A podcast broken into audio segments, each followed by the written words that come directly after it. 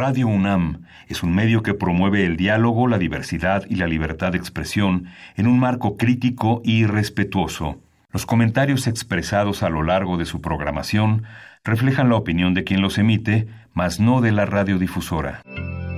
Radio UNAM presenta Primer Movimiento. El mundo desde la universidad.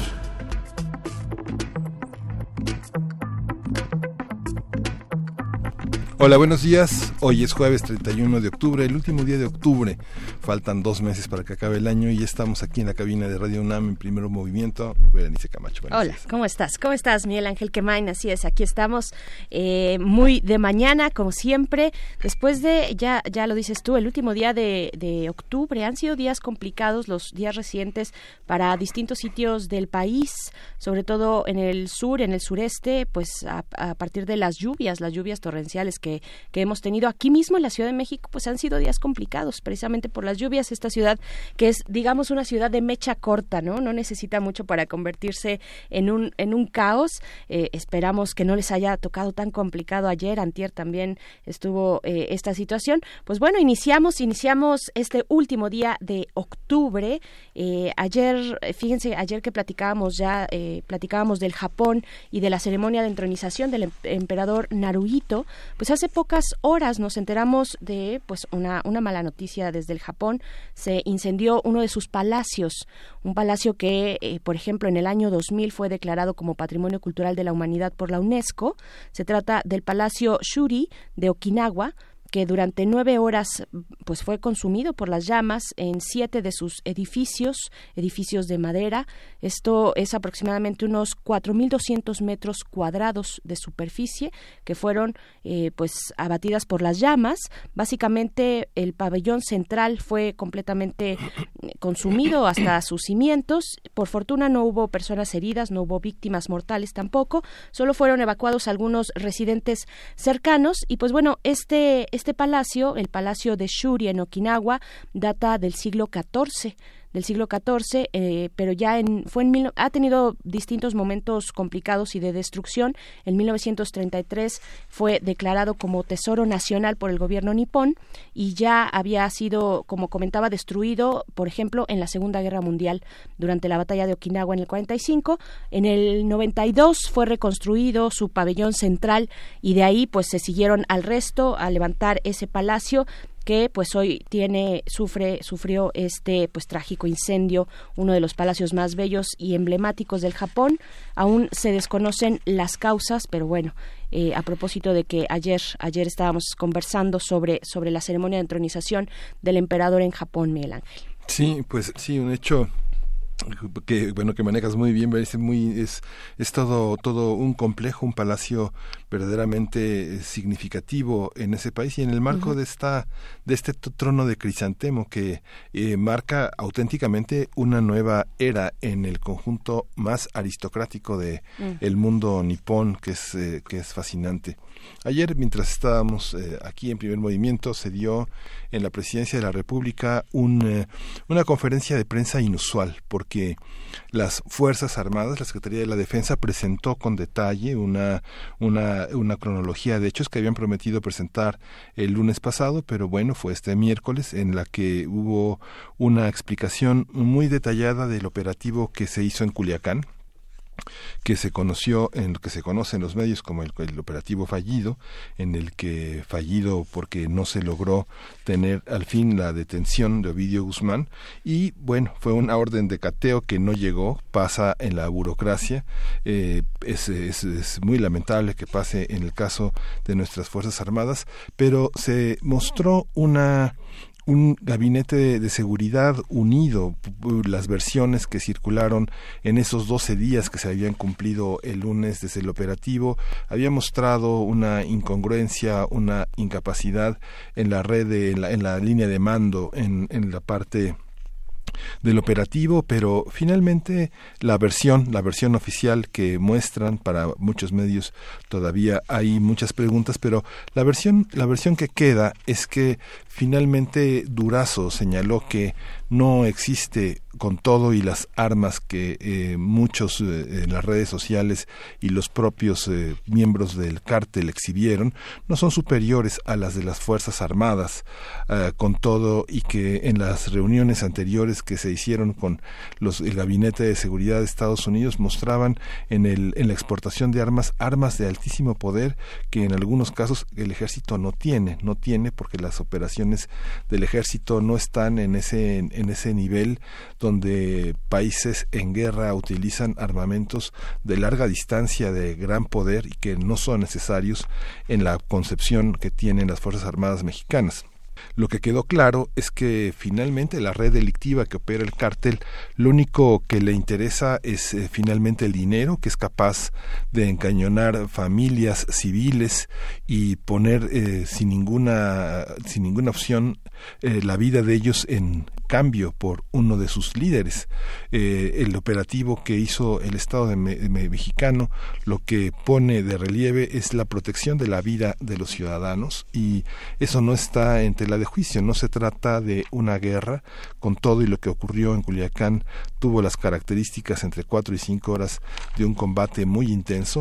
Sin embargo, lo que se privilegió, como señaló el presidente de la República, fue la vida de las personas cosa que vemos todos los días en el reporte de los medios de comunicación, lo que menos importa a, los grupos delictivos, pues es la vida, ¿no? Cercenan cuerpos, los cuelgan, los reparten como bultos, como basura en las ciudades donde están las, eh, la disputa por tener el control.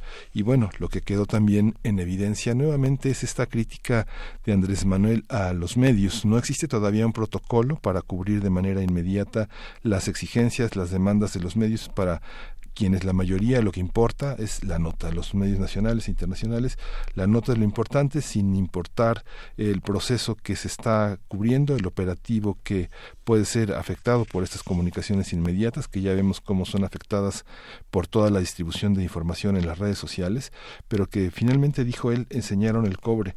Y ya lo habíamos señalado, baste, eh, queda, queda usted con la responsabilidad de revisar las portadas de los medios, cómo fueron cómo fueron vistas.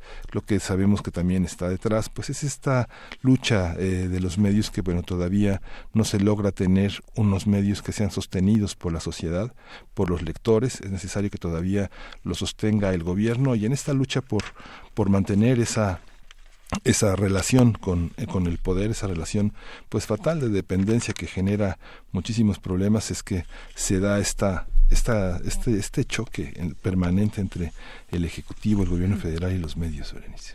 Así es, dijo el presidente Andrés Manuel López Obrador, que se sepa todo lo que sucedió eh, eh, que se sepa es demostrar en los hechos que está actuando, se está actuando con responsabilidad y lo más importante es proteger la vida de los ciudadanos. A mí me parece que al margen de todo lo que comentas y de todo lo que se puede eh, reunir dentro de la crítica, dentro de la prensa, dentro de los analistas y especialistas, al margen de todo eso, bueno, no habíamos visto, creo, un informe tan detallado, detallando, digamos, un informe de rendición de las acciones de las fuerzas públicas del orden, de las Fuerzas Armadas en México, lo que vimos ayer, yo creo que ese es un, momento importante eh, que resaltar. Eh, fue además muy interesante ver cómo toda la cadena dentro del proceso, eh, cómo, cómo se mostraba toda la cadena del proceso judicial, cómo llega hasta la Guardia Nacional esta orden de aprehensión para ser ejecutada, en fin, todos los momentos que significan, por un lado, el tratado de extradición entre México y Estados Unidos vigente desde 1978, Todo lo que significa este proceso de orden de detención provisional Estados Unidos-México la petición y respuesta diplomática, eh, la Fiscalía solicitando la orden federal de un juez, en fin, todos estos momentos hasta que llega a su ejecución, nos explican cómo fue. Me parece en ese sentido algo rescatable, eh, algo interesante de este gobierno, esta forma de rendir cuentas eh, y particularmente en este caso que no lo habíamos visto antes como tal, ¿no? Sí, es importante esta rendición de cuentas y lo que finalmente mostró Durazo y el presidente que el gabinete está unido que no hay esta visión. Hoy el, el milenio, milenio, el periódico Milenio este, dice destapa el gobierno existencia de un grupo militar cazacapos Bueno, es, la, la, diferencia con algunos otros enfoques donde se señala un grupo de élite militar que se dedica a objetivos estratégicos eh, importantes. El GAIN, que es un grupo que planea acciones contra el narco y ha capturado desde su creación 663 objetivos importantes, con AMLO ocho relevantes, entre ellos Santiago Mazán y el lugarteniente de El Mencho. Es un grupo que lleva cuántos periodos presidenciales, cuántos, cuatro, eh, tres, tres, tres periodos presidenciales desde Calderón. Sí. Eh, sí, todas esas, bueno, todos esos datos, bueno, interesantes, importantes para, eh, para abonar, digamos, a la crítica, a la crítica sustentada. Y pues bueno, interesante lo que ocurrió el día de ayer en el Palacio Presidencial, en el Palacio de Gobierno, en la Presidencia. Pues bueno, el día de hoy tenemos un inicio, un inicio de gastronomía, jueves de gastronomía, la comida de los muertos. Vamos a conversar con Cristina Barros, quien es investigadora de la cocina tradicional mexicana y articulista de la jornada ya ha estado con nosotros en otras ocasiones para darnos estos panoramas gastronómicos, culinarios en distintos momentos eh, en nuestro país. Sí, y tenemos un curso que se llama La Conquista de la Nueva España. Vamos a conversar con el doctor Martín Ríos. Él es investigador titular del Instituto de Investigaciones Históricas y coordinador del Colegio de Historia de la Facultad de Filosofía y Letras de la UNAM. Y para nuestra nota nacional abordamos el tema de el fuero al presidente y también habría que agregar a diputados y senadores federales. Vamos a comentarlo con el doctor Armando Soto Flores, quien es jefe de la División de Estudios de Posgrado de la Facultad de Derecho de esta universidad. Y en la nota internacional vamos a ver el, índice global del hambre, esta publicación que se hizo para detallar esta geopolítica, esta radiografía del hambre. Vamos a contar con el comentario de la doctora Margarita Flores de la Vega y es colaboradora del Programa Universitario de Estudios del Desarrollo, el PUED, de la UNAM, y es profesora del posgrado en la Facultad de Economía. Y todo listo para la poesía necesaria, pues apelando a la fecha. En Estados Unidos hoy es Halloween, por ejemplo. Así lo dijo el embajador, el embajador de Estados Unidos en México muy tempranito. Eh, compartía ahí una foto en su cuenta de Twitter, en fin. Eh, después tenemos la, la mesa de, del día con los mundos posibles, como cada jueves, el derecho de vivir en paz, la mejor manera de recordar a Víctor Jara, es lo que nos propone esta mañana el doctor Alberto Betancourt, quien es, ustedes lo saben, profesor de la Facultad de Filosofía y Letras de la UNAM y coordinador del Observatorio del G20 también de esa facultad. Sí, vamos a tener también para finalizar el programa el proceso de designación para la Comisión Nacional de Derechos Humanos que ayer se detuvo, no hubo el suficiente quórum para tener un nombramiento. El próximo martes continuará este proceso. Vamos a conversar con Itzel Checa. Ella coordina el proyecto de designaciones de Fundar, Centro de Análisis e Investigación. Relevantísima eh, designación, eh, la de el Ombudsperson para la Comisión Nacional de Derechos Humanos. Eh, y bueno, vamos, le damos la bienvenida también a quienes nos sintonizan en la Radio Universidad de la Autónoma de Chihuahua. Saludos, bienvenidas, bienvenidos. ¿Cómo les trata el frío por allá? Hay una ola de, de, un, una ola de frío importante. Eh, díganos, compártanos en redes sociales cómo amanecen en Chihuahua. Estamos con ustedes en el 105.3, en el 106.9 y en el 105.7 de 6 a 7 hora Chihuahua, 7 a 8 hora de la Ciudad de México.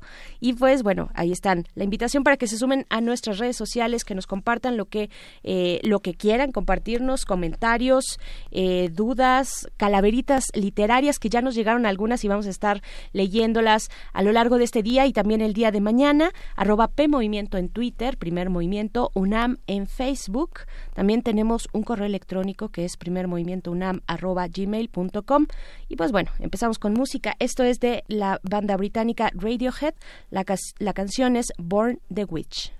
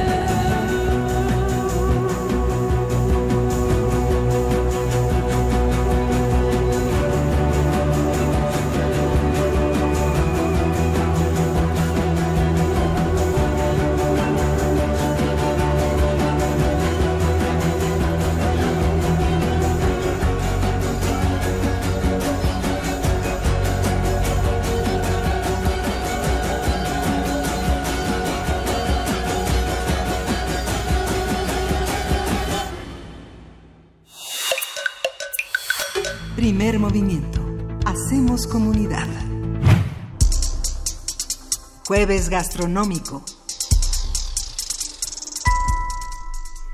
La celebración de Día de Muertos trae consigo la preparación de platillos tradicionales como el dulce de calabaza, el dulce de tecocote, tamales, atole, mole, las calaveritas de azúcar y el infaltable pan de muerto. Mm, delicioso. Estos platillos suelen acompañar a los altares de muertos y dependiendo de la región del país pueden tener distintas presentaciones o ingredientes, como es el caso de los tamales, los elotes, las diferentes variedades de moles o el pan de muerto, por ejemplo.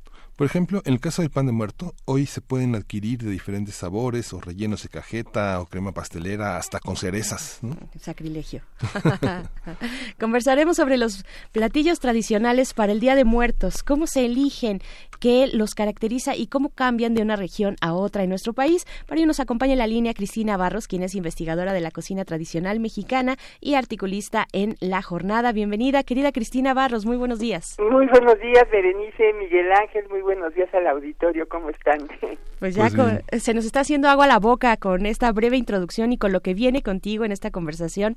Pues para preguntarte, eh, vaya, venimos de una, o estamos ya en medio de una vorágine culinaria que nos, eh, que nos, ha, que nos ha puesto ya, nos va poniendo como repuestitos para hacer frente al invierno, ¿no? Desde las fiestas patrias. Y ahora llegamos al Día de Muertos.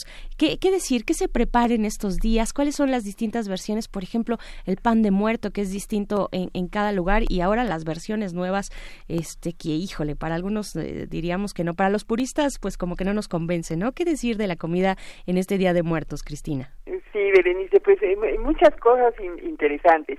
Me, gustaría antes hacer una pequeña reflexión eh, en relación al sentido mismo de la ofrenda. Mm, hay que conocer bien el pensamiento de los pueblos originarios para entender por qué, por qué se hacen. Hay un continuo eh, desde, su, desde su manera de, ver el mundo entre la vida y la muerte y además eh, son muy estrechos los lazos familiares. Eh, también es necesario recordar lo que plantea, por ejemplo, Alfredo López Austin, en el sentido de, que hay un elemento que es la reciprocidad. O sea, te doy para que me des. Y también me gustaría recordar que esta eh, eh, celebración de los muertos coincide con el momento de la cosecha del maíz. Eh, esto, esto nos llevaría a que hay una serie de celebraciones en torno al ciclo agrícola de la milpa y que la ofrenda de muertos se da en el momento de la culminación de ese ciclo y entonces estamos con la ofrenda agradeciendo por un lado, eh, eh, digamos, a los elementos, a las divinidades que hicieron posible esa cosecha, pero eh, en algunos lugares del país, por ejemplo, entre los nahuas de Guerrero, los antepasados difuntos tienen la cualidad de estar más cerca de los dioses porque ya son etéreos, digamos, ya no ya no tienen el peso del cuerpo y entonces pueden ayudarnos a pedir para que haya eh, buenas cosechas. Eh, entonces ya tiene un sentido más profundo esto de, de encontrarnos con ellos, ¿no? eh, incluso en esas mismas comunidades de guerrero que menciono, nuestros antepasados difuntos llegan desde el 29 de septiembre, esto es desde, desde que se recogen los primeros elotes, más o menos hacia el día de San Miguel, recordando que las antiguas mm, culturas eh, hicieron empatar eh, eh sus calendarios de celebración, uno muy importante, el de la milpa, con el santoral católico. Y entonces así pues eh, quedó la ofrenda de muertos que antes se hacía más o menos hacia el mes de agosto según el antiguo calendario, pues quedó ubicada el Día de los Fieles Difuntos. Y, y entonces aquí nos encontramos con el pan que mencionaban.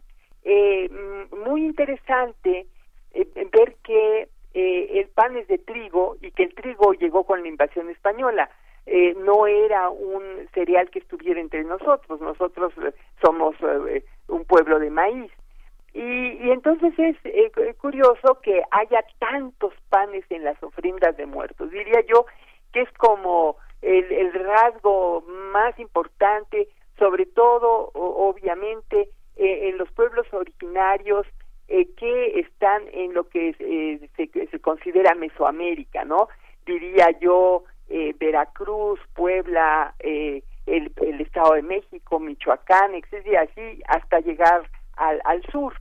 Y, y entonces sí, en cada, en cada uno de estos lugares vemos por un lado a panaderos haciendo en estos bellos hornos calabaceros, de estos hornos de bóveda que se construyen con barro, con piso de ladrillo, alimentados con leña, salir unas cantidades impresionantes de panes eh, que varían eh, según la región.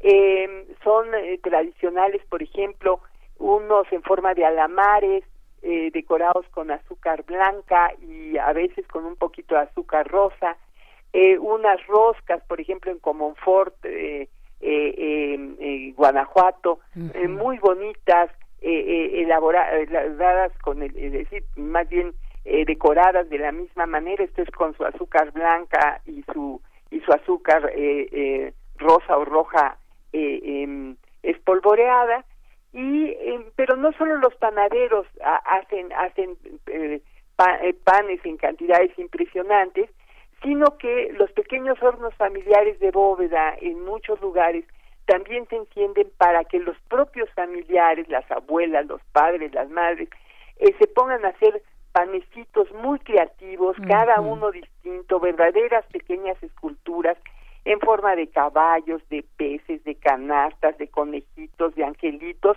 y entonces los ensartan y hacen eh, unas cuelgas de panes en la ofrenda que son una maravilla de, de, de, verse, ¿no? Eh, a veces los pintan con colores llamativos, a veces es solo los tonos dorados del pan, a veces llevan azúcar eh, eh, coloreada de rosa y, y, y, pues son son verdaderamente hermosos no eh, en, la zona de Hidalgo también hay panes muy muy bellos eh, eh, recuerdo por ejemplo panes en forma de medallones de corderos de la pasión de liras de corazones que nos están hablando de la presencia de los frailes en esos lugares y de que son ellos los que enseñaron a hacer esos panes y luego pues las muy populares ánimas, ¿no? Esas que algunas tienen pies, otras terminan en curva como si estuvieran posadas en una nube.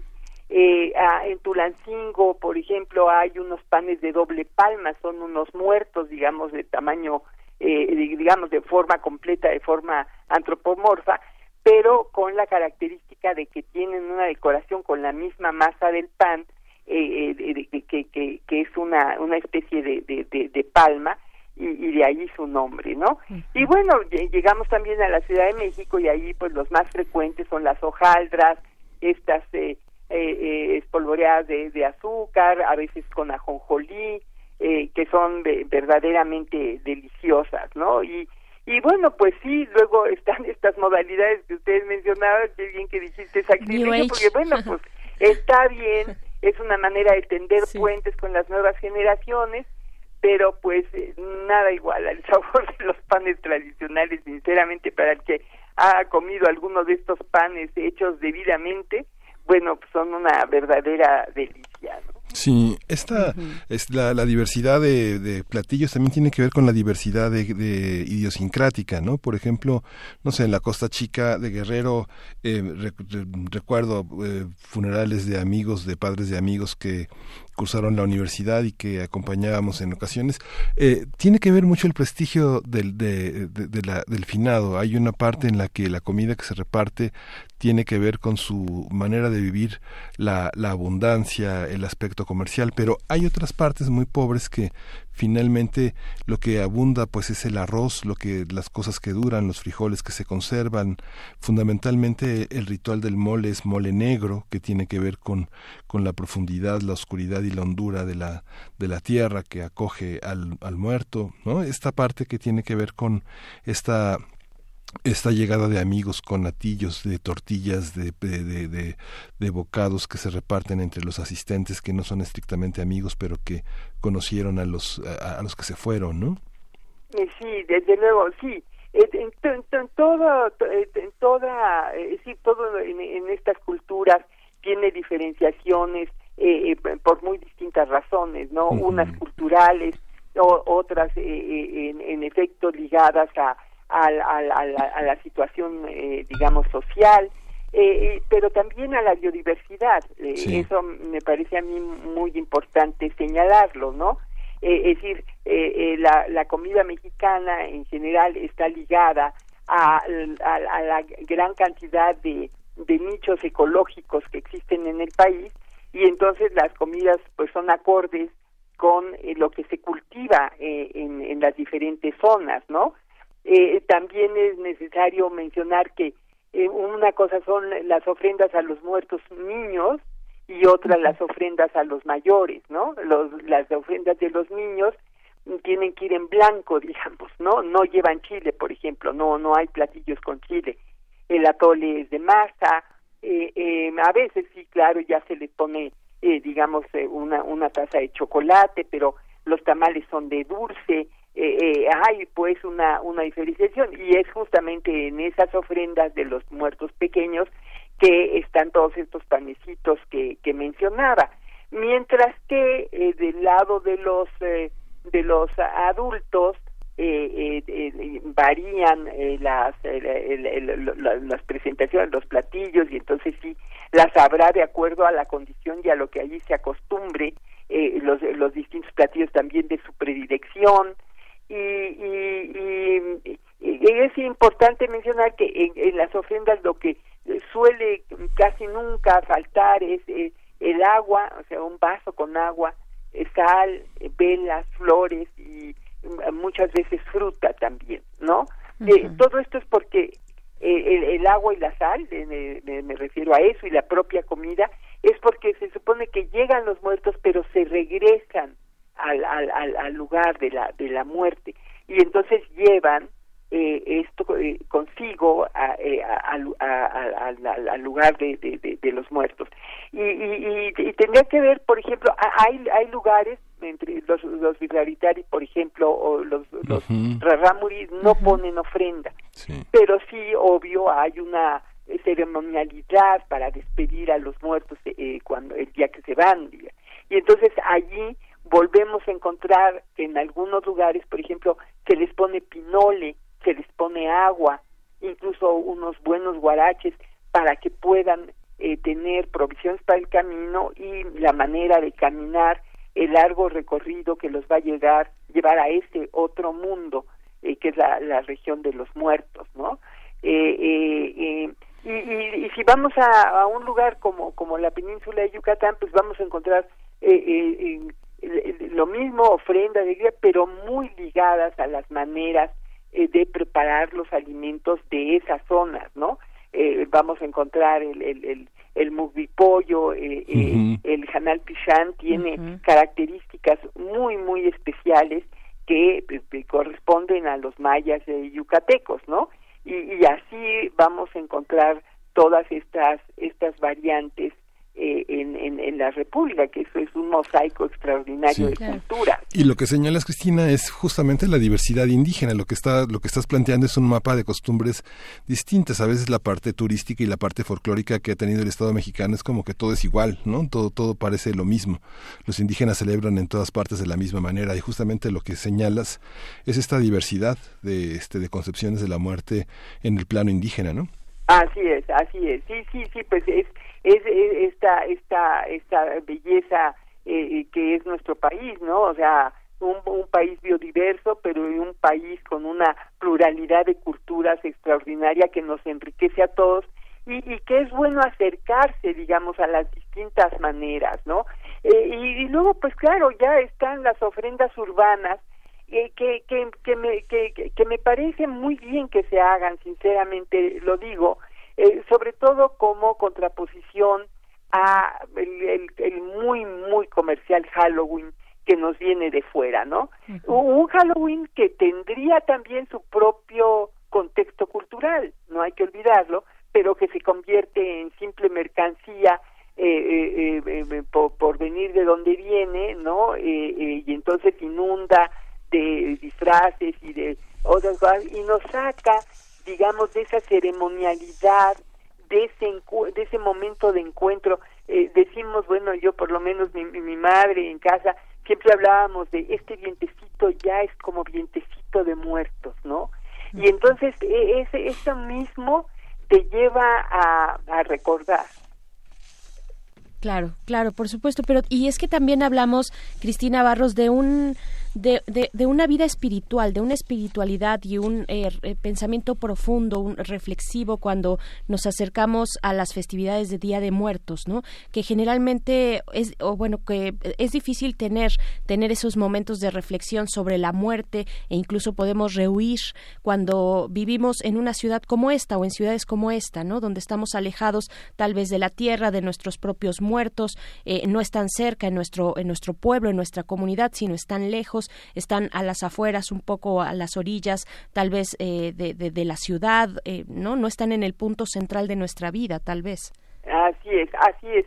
Y, yo creo que es, es muy necesario este, esta, esta comunión, o sea, eh, entendiendo que, que tenemos unas raíces, ¿no? Y que esas raíces nos dan identidad y, y que esa identidad pues está ligada a, la, a la primera comunidad, digamos, que formamos, que es la familia, pero luego a la comunidad más extensa, eh, eh, pues que son los amigos y en el caso de las poblaciones rurales, pues el pueblo entero, que es el que participa. O sea, e, es maravilloso eh, ir a estas poblaciones y, ir de ofrenda en ofrenda y, en cada lugar le dan a uno algo este, de, la, de la ofrenda. O sea, hay, hay un compartir continuo y esto también eh, creo que es muy importante tenerlo en cuenta, ¿no? Esta esta redistribución pues de lo que se tiene, este este no no acumular, sino igual que ocurre en las fiestas patronales, bueno, pues hacer la gran fiesta para que todos participen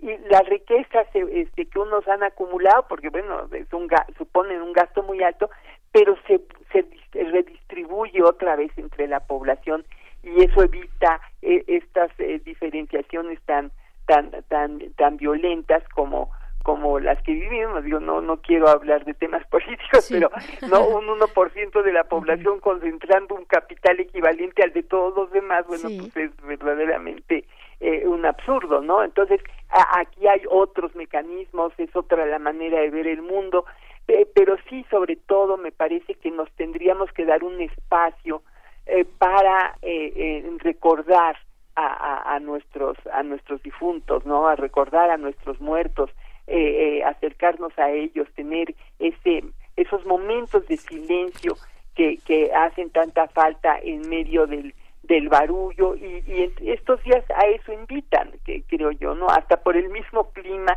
casi se antoja ese recogimiento y ese concentrarse por momentos en, en, en, los que se fueron, en lo que nos han dejado, en, en lo que somos gracias a ellos. Y no me refiero solo a, a los padres, a, a los a los parientes más cercanos, sino nuestros pues, también somos parte de nuestros amigos, ¿no? También ellos eh, han contribuido a, a que seamos lo que lo que somos hoy. Claro, o a figuras que admiramos, ¿no? En el caso del maestro Toledo, por ejemplo, mi ofrenda va va para el maestro Toledo y para otros también cercanos que se admiran. Eh, Cristina Barros, pues nos, nos tenemos que despedir, pero te deseamos eh, una feliz fiesta de muertos, que sea así como nos la planteas, un momento de reflexión, un momento de comida también deliciosa y te mandamos un abrazo. Ah, muchísimas gracias, Berenice, y yo también a ti, a Miguel Ángel, a ti, Berenice, les mando un abrazo y a todo el auditorio. Y quedan, y, quedan, y quedan pendientes muchas cosas porque los mexicanos no estamos solos, están la comunidad judía, la comunidad de polacos, la comunidad de eh, árabe, están muchas cosas, ¿no? Que celebran ah. también la muerte y que y norteamericana también. Gracias, Cristina. Y en muchas otras culturas hay es que agradecer a la tierra, sí, desde luego. Gracias, Cristina. Un abrazote. Un abrazo, que estén muy bien. Hasta pronto. Cristina Barros, investigadora de la cocina tradicional mexicana y articulista de la jornada. Pues sí, no es un no es un área o no es una festividad, una identidad homogénea, como lo decías, Miguel Ángel, y tampoco hay que creer que se centra solamente en la región cultural mesoamericana, sino también en el norte hay expresiones muy interesantes, ¿no? Pues bueno, vamos con música. Esto es de los Talking Heads. Vamos a estar haciendo recorrido sonoro también, eh, pues con temas no solamente de México, sino en general temas de sustos, de terror, de muerte. Eh, esto es de los Talking Heads. La canción es No Compassion. Compassion.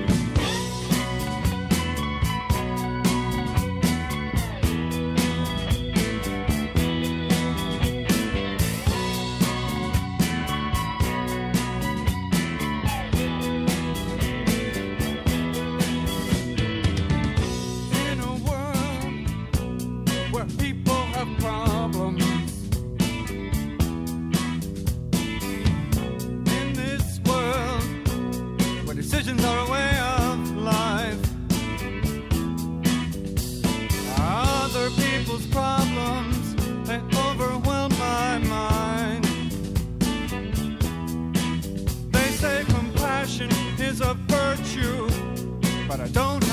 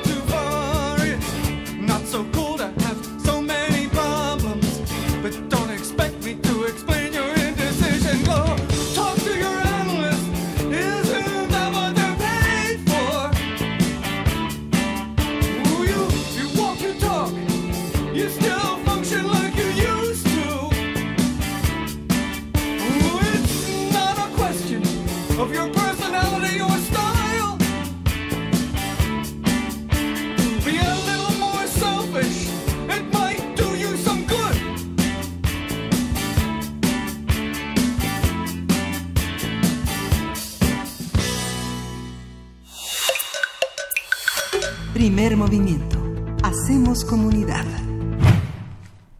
Bien, estamos de vuelta. Son las 7 de la mañana con 46 minutos y tenemos en la línea Miguel Ángel al doctor Martín Ríos, quien es investigador titular del Instituto de Investigaciones Históricas y también es coordinador del Colegio de Historia de la Facultad de Filosofía y Letras de esta universidad.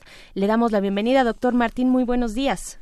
Eh, Berenice Miguel Ángel, muy buenos días a ustedes y a todo el auditorio de Radio UNAM que nos escucha. Gracias, Martín. Gracias. Pues bueno, para hablar de este de este curso, este curso que se titula La conquista de la Nueva España y que está a punto de arrancar, que va a tener la sede como sede la Casa de las Humanidades, sí, la Casa de las Humanidades ahí en Presidente Carranza. ¿Qué decir? Pues esta es una invitación, eh, doctor Martín Ríos, ¿qué decir a la audiencia para que se animen? ¿En qué consiste este este curso? Pues consiste en una iniciativa del instituto y de varios colegas que nos dedicamos tanto a la historia mesoamericana como a la historia del siglo XVI y a la historia hispánica en general, para reflexionar sobre ese complejo proceso de reconocimiento, conquista, colonización e intercambios que inició a partir de 1519 en el caso de las tierras hoy mexicanas, pero que había arrancado ya desde principios del siglo XV con la corona de Castilla se expandió por el Atlántico y por lo tanto nos parecía que a pesar de que ha habido tantos eventos a lo largo del año sobre este importante proceso de nuestra historia, era necesario mantener esa reflexión y sobre todo tener la oportunidad de compartir con el público en general, no tan especializado, pues los avances, las nuevas interpretaciones, las nuevas propuestas para explicar este proceso. Y por ello, como siempre nos invitan a los congresos y nos dan 20 minutos, pues ahora decidimos darnos tres horas a cada uno para explicar en toda su complejidad cada uno de esos aspectos. Así que analizaremos, por supuesto, los elementos políticos, militares, culturales, religiosos, de idioma, entendiendo que no se trató de una conquista unidireccional, es decir, solo de la península ibérica sobre el territorio mesoamericano, sino que en fue un intercambio, que los actores fueron múltiples, que fueron diversas las posiciones y que la conquista no acabó en 1521, sino que más bien fue el proceso de inicio, o el momento de inicio, perdón, de un gran proceso que se extendería por lo menos hasta el siglo XVII, hasta finales del siglo XVII. Para ello hemos reunido a diversos especialistas, fundamentalmente de nuestra casa de estudios, pero tendremos también a colaboradores de algunas otras entidades y el curso se desarrollará los martes y jueves de 5 a 8 de la noche, como bien han dicho, ahí en la Casa de las Humanidades. La única excepción sería que el próximo lunes 4, me parece que, si no mal no recuerdo la fecha, el doctor Antonio Rubial dará la conferencia inaugural no lo podemos hacer otro día por justo el Día de Muertos y demás, pero el resto van a ser martes y jueves. Antonio eh, Rubial eh, García inaugura la conferencia magistral. ¿Y quiénes más dan el curso?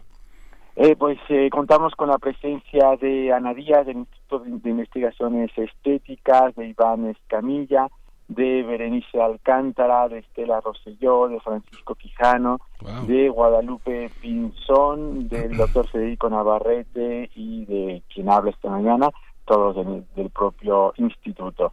Así que, como ven, pues tenemos un panel de, expertos. Plana, plana, plana super mayor, aunque, el, bueno, el abrir con el doctor eh, Rubiales es, es, es, fascinante. Yo creo que es uno, la, la bibliografía enorme que tiene y que ahora vamos a poner a consideración de nuestros radioescuchas, pues es enorme, ¿no? Desde la Nueva España, la justicia de Dios, todo, todo el, el tema del mestizaje, es uno de nuestros grandes, grandes este, investigadores, afortunadamente vivos entre nosotros, ¿no? Con una obra enorme, ¿no? Sí, sí, efectivamente. Además, el doctor Rubial en esta ocasión quería insertar ese proceso de conquista en los grandes procesos eh, globales que arrancaban en el siglo XI con la época de las cruzadas, pues para situarlo en una dimensión más amplia. ¿no? Y creo que quizás ese es uno de los grandes aportes del curso, comprender que no se trató únicamente de una historia local o nacional en términos decimonónicos, sino que se trata de procesos globales y solo en la medida en que pongamos este proceso en contexto global podemos entender todas sus implicaciones y lo que estaba en juego, la lucha por la hegemonía en el mar, la lucha por las redes de comercio internacional, por las materias primas, la construcción y fortalecimiento de los estados-nación y las monarquías nacionales en el siglo XVI, los propios procesos de, guerra y de violencia en Mesoamérica, es decir, la construcción del mundo global tal y como lo conocemos ahora. Los amigos contemporáneos piensan que la globalización arranca en el siglo XIX, pero lo cierto es que arranca en el siglo XV. así es, así es. Es una plana, es una plana de académicos y académicas muy interesante, de alto, altísimo nivel, eh, y eso de pronto podría a algunos no especializados, públicos no especializados, pues dejarnos eh, tal vez con la duda de si si podremos estar ahí o de cómo nos involucramos, si hay algunas lecturas previas para aquellos que en el auditorio pues eh, se animen a ir, se animen a desmenuzar de esta manera y con esta guía pues los acontecimientos de la conquista de la Nueva España. Eh, ¿Qué decir? ¿Está, está eh, programado, está eh, proyectado para todo público, público especializado, para estudiantes, doctor Martín Ríos? Berenice, gracias por la precisión. Efectivamente es un curso de alta divulgación, pero destinado a un público amplio, estudiantes, por supuesto, profesores de bachillerato, profesionistas de cualquier área del conocimiento que se quieran acercar y aprovechar una tarde y efectivamente no se trata esta vez de un congreso especializado como los que hemos tenido, sino de un curso de divulgación donde podamos eh, poner en el conocimiento de nuestro auditorio pues esas nuevas recepciones en torno a la conquista. Habrá, por supuesto, alguna lectura que hacer para cada una de las sesiones, pero prometo que serán eh, lecturas cortitas, 30 a 35 páginas, que permitan ir complementando la exposición oral y por supuesto cada sesión estará acompañada de una bibliografía por si alguien quisiera profundizar en alguno de los aspectos tratados, pues lo puede hacer ya con calma en su casa y a su propio ritmo. Toda esa información la pondremos de manera digital en la propia página web que organizará la Casa de las Humanidades, de tal suerte que puedan acceder en el momento que sea más oportuno para nuestro auditorio, ¿no? Perfecto, pues también en nuestras redes sociales ya está parte de la información y queremos decir también, eh, doctor Martín Ríos, que tenemos, eh, que nos regalan una beca, una beca completa para este curso La Conquista de la Nueva España, que repetimos se llevará a cabo a partir del lunes 4, que es la inauguración, solo ese primer lunes como inauguración. A partir de ahí es martes y jueves de 5 a 8 son las sesiones, de 5 a 8 de la noche y tenemos esta beca completa eh, para alguna persona en la, en el, en la audiencia que se, se interese, pero hay algunos requisitos importantes. La, la cartilla de vacunación completa, por ejemplo, Miguel Ángel Quemay. sí, vamos a recibir siete llamadas nada más. Los participantes deben de responder con el título de algún trabajo de la bibliografía del doctor Antonio Rubial y adherir eh, los nombres de todos los conductores eh, que ha tenido primer movimiento desde su origen, los nombres nada más y una breve explicación de por qué merece la beca. Este deja sus datos de contacto, su nombre, su teléfono, su correo electrónico para que una vez que hayamos eh, elegido al ganador, nosotros nos comunicaremos con él. Esa es, la, esa es la dinámica. Esa es la dinámica y pues eh, se va a través de nuestras vías telefónicas, eh, se va de eh, en nuestro teléfono en cabina, que es el, tú te lo sabes perfectamente. 55 36 43 39. 55 40, 55 33 46 39. Ahí está, ahí está. Pues doctor Martín Ríos, le agradecemos mucho esta invitación, esta beca también para un, alguna persona en nuestra audiencia y pues estaremos atentos, atentas de lo que ocurra con este curso la conquista de la Nueva España, con la sede, sede, recuerden, la Casa de las Humanidades, presidente Carranza, número 162, casi esquina con tres cruces ahí en Coyoacán. Y pues muchísimas gracias, doctor Martín Ríos. No, al contrario, Berenice Miguel Ángel, muchísimas gracias a ambos y a Radio UNAM por este espacio para llevar la cultura a toda nuestra sociedad y cumplir así con el mandato de nuestra universidad. Muchísimas gracias. Sí, muchas gracias a usted. Vamos a repetir la dinámica. La dinámica es que, bueno, vamos a recibir nada más siete llamadas.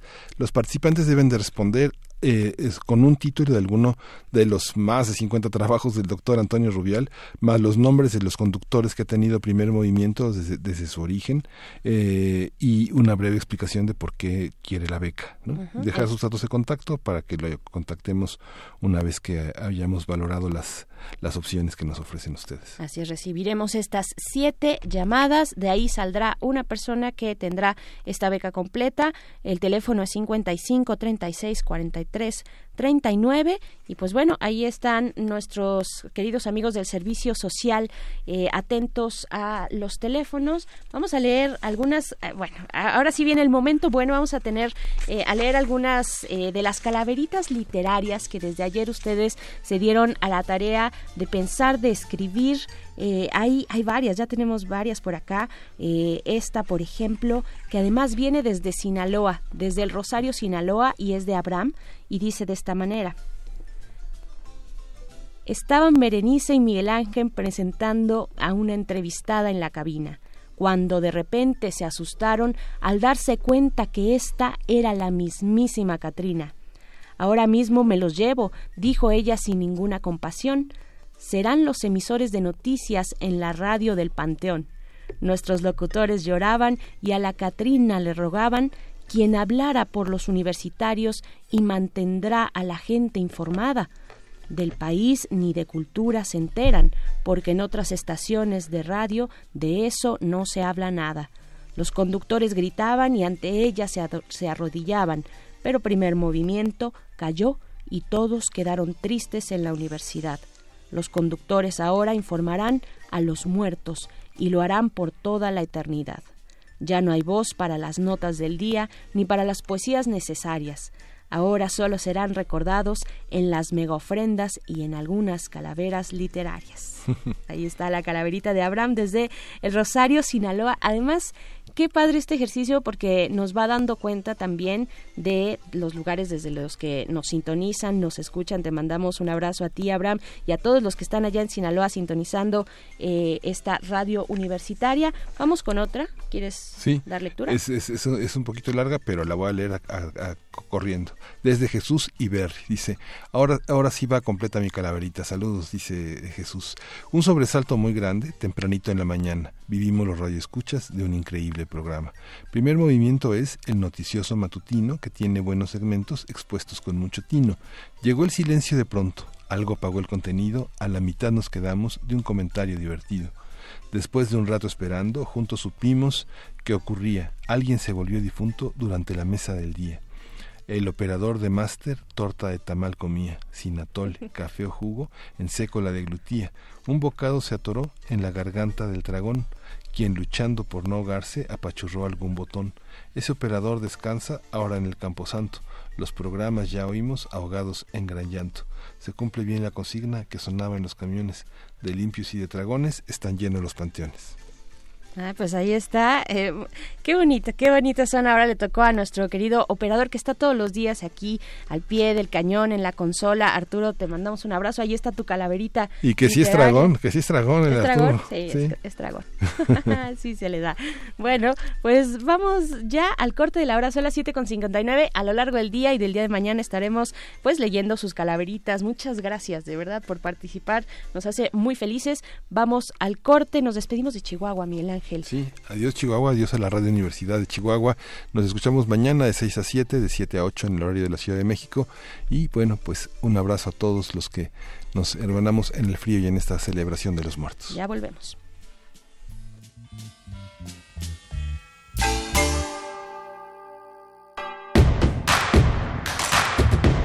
Síguenos en redes sociales. Encuéntranos en Facebook como Primer Movimiento y en Twitter como arroba PMovimiento. Hagamos comunidad.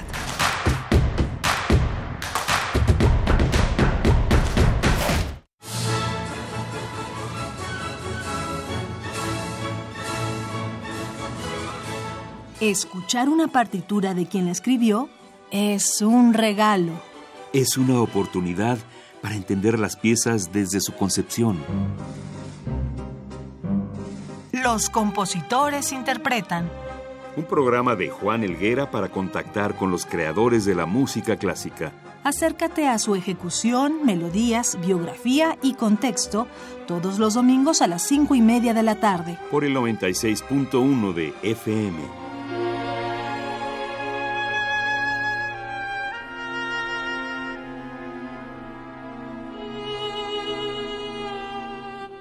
Radio UNAM, Experiencia Sonora.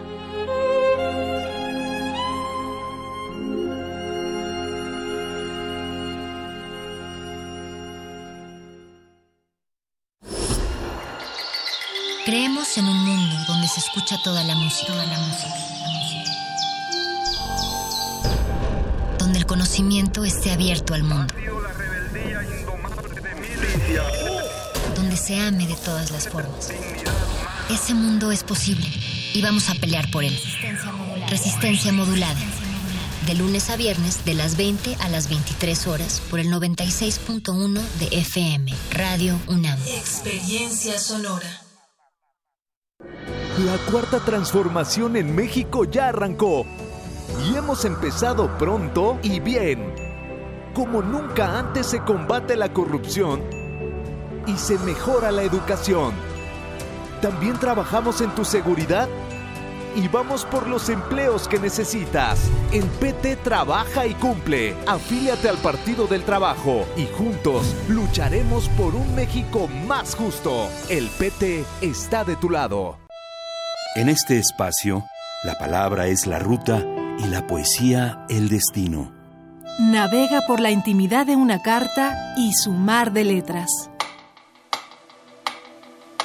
Solo necesitas un papel, porque aquí se vale escribir, imaginar y crear al compás de la letra. Al compás de la letra. Acompaña a la poeta María Ángeles Comezaña en esta aventura literaria. Todos los jueves a las 18 horas por el 96.1 de FM. Radio UNAM. Experiencia sonora.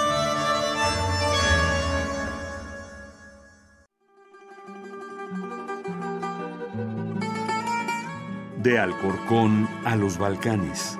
De Cabo Verde a la India. Se parte de este viaje por la música del mundo.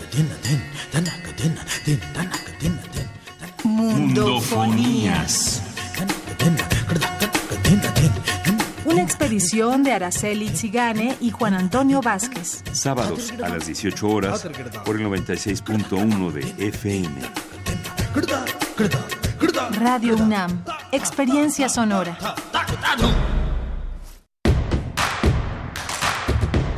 Queremos escucharte. Llámanos al 55 36 43 39 y al 55 36 89 89.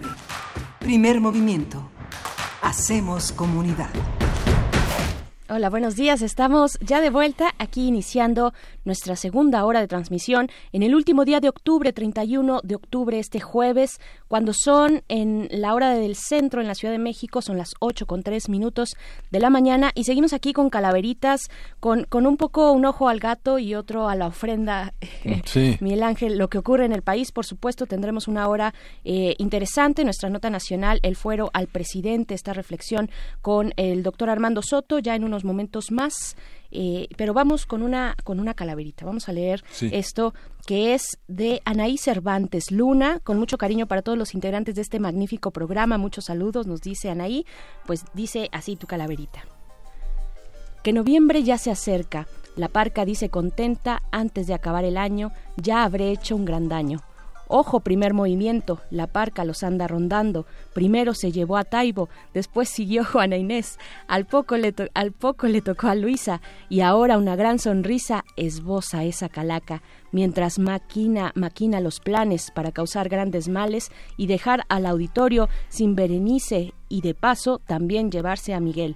Pero ¿por qué tanto encono? Pues la respuesta es sencilla. Así alegro mi día y me mantengo informada.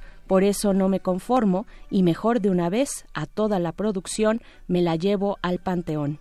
Oiremos primer movimiento y estaremos muy contentos. Ahí está Sí. la calaverita. Bueno, una explicación Y- interesante. Y bueno, le damos la bienvenida a la radio Nicolaita en, en, en Morelia, Michoacán. Justamente hace unos días el gobierno de Michoacán anunció más de 600 actividades en conjunto con los municipios, todos los municipios de la zona lacustre, este, Morelia, Uruapan, Pátzcuaro, que eh, se ha extendido a algunas otras comunidades del estado como Santa Fe de la Laguna o Zamora.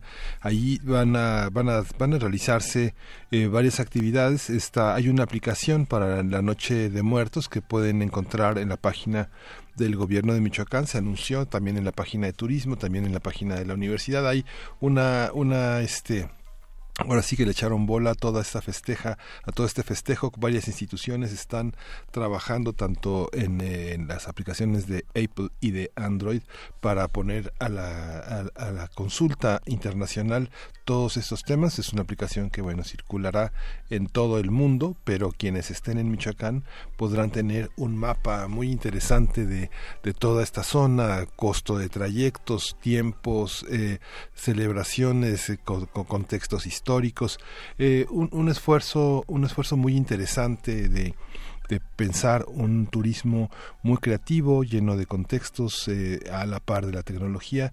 Eh, fascinante. Michoacán es uno de los centros de la celebración de muertos eh, muy importante. Tan solo el año pasado reportaba la Secretaría de Turismo 175 mil visitantes en toda esa zona lacustre. Eh, tiene una derrama económica de alrededor de 150 millones de pesos. Ese es, es la afluencia turística es una de las más grandes que tiene el país en estas fechas. Vale la pena que se asome.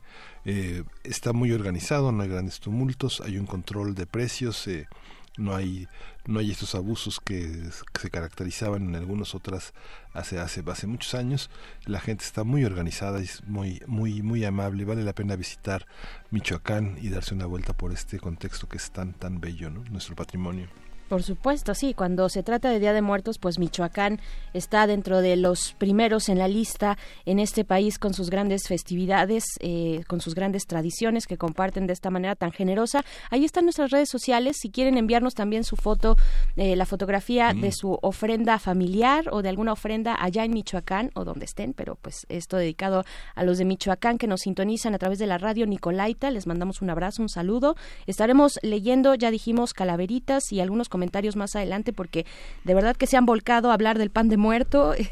Algunos eh, que lo realicen desde su casa, como Mirko Zun, que nos dice, yo no tengo horno de piedra, pero desde hace años, de hace un par de años, hago el pan para mi ofrenda en casa y nos pone unas fotografías ahí en, nuestra cuenta de Twitter. Pues bueno, vamos, vamos a estar observando sus ofrendas si nos quieren compartir en las fotografías o leyendo sus calaveritas. Vamos ahora con nuestra nota nacional. No, todavía no. Todavía, no. Entonces sí podemos darle hay una También hay una actividad muy fuerte. El, el, los, museos de Lina, del Instituto Nacional de Antropología e Historia, tienen también una oferta enorme. Hay que entrar a la página, a la página de Lina porque hay una hay también una serie de celebraciones que eh, una serie de ofrendas que ya están montadas en toda la zona tzotzil de Sinacantán hay en Chiapas toda una toda una visita a un espacio que se llama Lil Anima Etik que son días de muertos que están en ese patio bueno también hay una parte muy importante en las áreas de comunicación educativa en Veracruz hay una este en Papantla de Olarte que es muy cercano hay una serie de ofrendas exhibidas que el INA va a tener hasta el 3 de noviembre. Hay un encuentro de narraciones, de teatro. Vale la pena que se asome porque, bueno, también hay un gran esfuerzo de, de toda esta organización. El INA eh, es, pues, nuestro gran, nuestro, el gran, el gran recipiente intelectual de todas estas expresiones. La Escuela Nacional de Antropología e Historia tiene grandes contribuciones.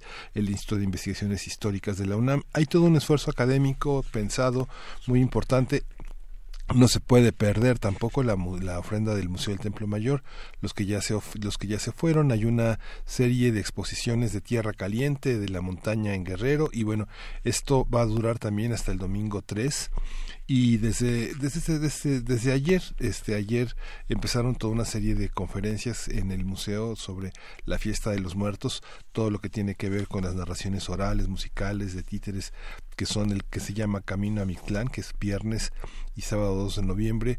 Esos son son unas pequeñas visitas que hay para los niños a las 14 y a las 15 horas así que no hay pretexto de que los que salen de la escuela y los que entran en la tarde pueden darse una una vuelta para ver estos títeres tan, eh, tan trabajados y como parte de este, de este museo. Sí, no, todo el esfuerzo, en verdad, eh, un reconocimiento a todas las personas que se reúnen en grupos, en instituciones, en sus barrios, en distintos puntos y espacios para, pues, llevar a cabo eh, sus distintas eh, festividades, ceremonias, ofrendas y demás. De verdad es un trabajo muy importante, muy impresionante, de muchas horas, de mucho esfuerzo y, y también de mucha creatividad. Así es que, así es que, bueno, por ahí ya de nuevo está la invitación a que si quieren compartir en nuestras redes sociales alguna pues este alguna ofrenda o algún muñeco en papel maché también que de pronto se hacen en, fin eh, lo pueden hacer. Queremos también recordarles cuál es la eh, dinámica para esta beca beca completa para el curso la conquista de la nueva España del cual hablábamos la hora anterior. Esta este curso que se llevará a cabo en la casa de las humanidades los martes y jueves de 5 a 8 de la noche 5 de la tarde a 8 de la noche esto es del, a partir del 4 de noviembre y al 3 de diciembre, es todo un mes, los martes y jueves. La dinámica es la siguiente, recibiremos siete llamadas nada más. Eh, quien, quien llame debe responder con algún título algún título del trabajo del doctor Antonio Rubial, quien dará la exposición inaugural, la conferencia inaugural, eh, un título de su obra este, bibliográfica, Además, los nombres de todos los conductores que ha tenido primer movimiento desde su origen, eh, mm, porque, bueno, deben ser fans del programa, ¿no? Eh, y una breve explicación de por qué se merece la beca. Entonces, esto nos deja además sus datos de contacto como nombre, teléfono, correo electrónico y ya de esa manera se pueden eh, llevar, bueno, solamente hay una beca, se puede llevar su beca de esa manera y pues bueno, eh, hay, hay, hay, una beca, hay una, hay una beca, hay una cosa, una actividad en el Museo Nacional de las Culturas del Mundo que tampoco se puede perder. Ayer fue una, una pasarela de cantinas contemporáneas y diosas prehispánicas que estuvo en varias partes. Yo creo que en la FES eh, Cuautitlán, en la FES Acatlán, en la FES Aragón hubo este, muchísimas representaciones. Estuvo muy interesante ver a los estudiantes de distintas áreas, no solamente de las humanidades, sino de ingeniería, de veterinaria, de psicología, de todos este, participando en esto. Hoy hay, hay el este jueves en, hay una celebración de muertos, de Halloween, de fiesta de brujas, donde se hablará de la celebración celta. Y de este viernes eh, primero al domingo 3 se van a impartir talleres de catrinas para elaborar también talismanes y proyectos de sarcófagos. Está dedicado a Egipto y a la cultura celta. Y, mañana, y el sábado va a haber a la una de la tarde un grupo de músicos que se llaman Galeia, que son que se fundaron hace dos años, que son músicos y bailarines mexicanos que buscan difundir la música folk celta desde Irlanda y Escocia, pasando por Francia y España y bueno vale la pena echarse ahí una hora y media, dos horas escuchando la música de este, de este conjunto en el Museo Nacional de las Culturas. Ya sabe que está ahí en el centro, está ahí en la, en la calle, en la calle de Moneda. Pero bueno, ya este, les estaremos diciendo a lo largo del programa algunos lugares donde vale la pena ir en la Ciudad de México, pero ya nos vamos a nuestra nota nacional. Pero antes, antes de eso, bueno, felicitar a Rocío Raya. Es que vamos poco a poco. Felicitamos a Rocío Raya eh, de parte de su hija que nos llamó a cabina. Cumplió años el pasado 24 de octubre y nos escucha a través del 96.1 de FM. Felicidades, Rocío Raya, feliz cumpleaños.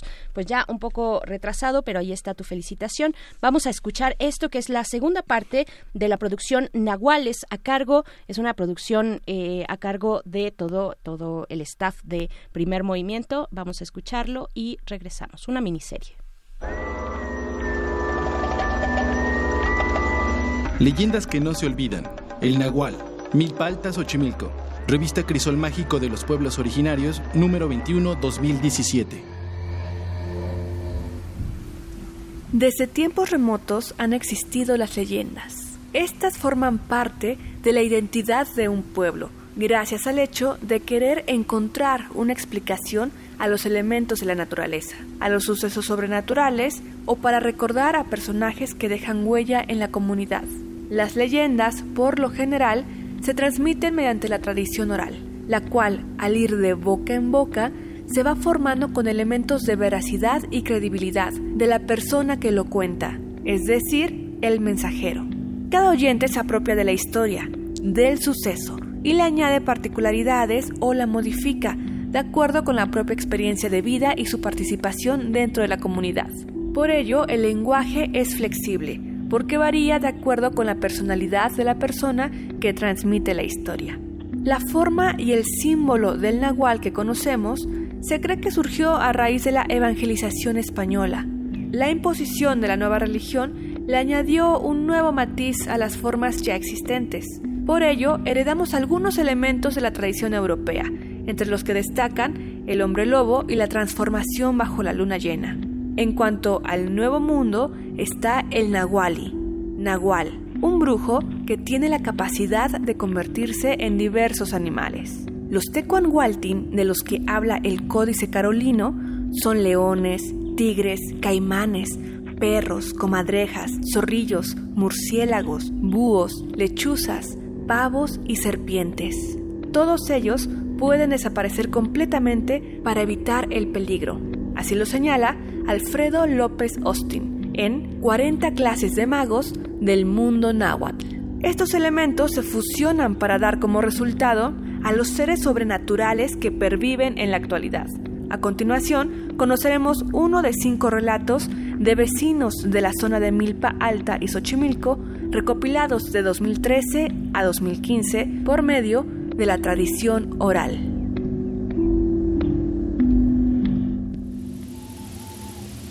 Justo pasó cuando se estaba convirtiendo en Nahual. Nos contó Toño que él iba llegando, que eran como las 4 de la mañana. No, menos, menos, eran como las 3 de la mañana. Y que ahí en la plaza de Santa Ana vi a lo lejos a un señor cargando un petate.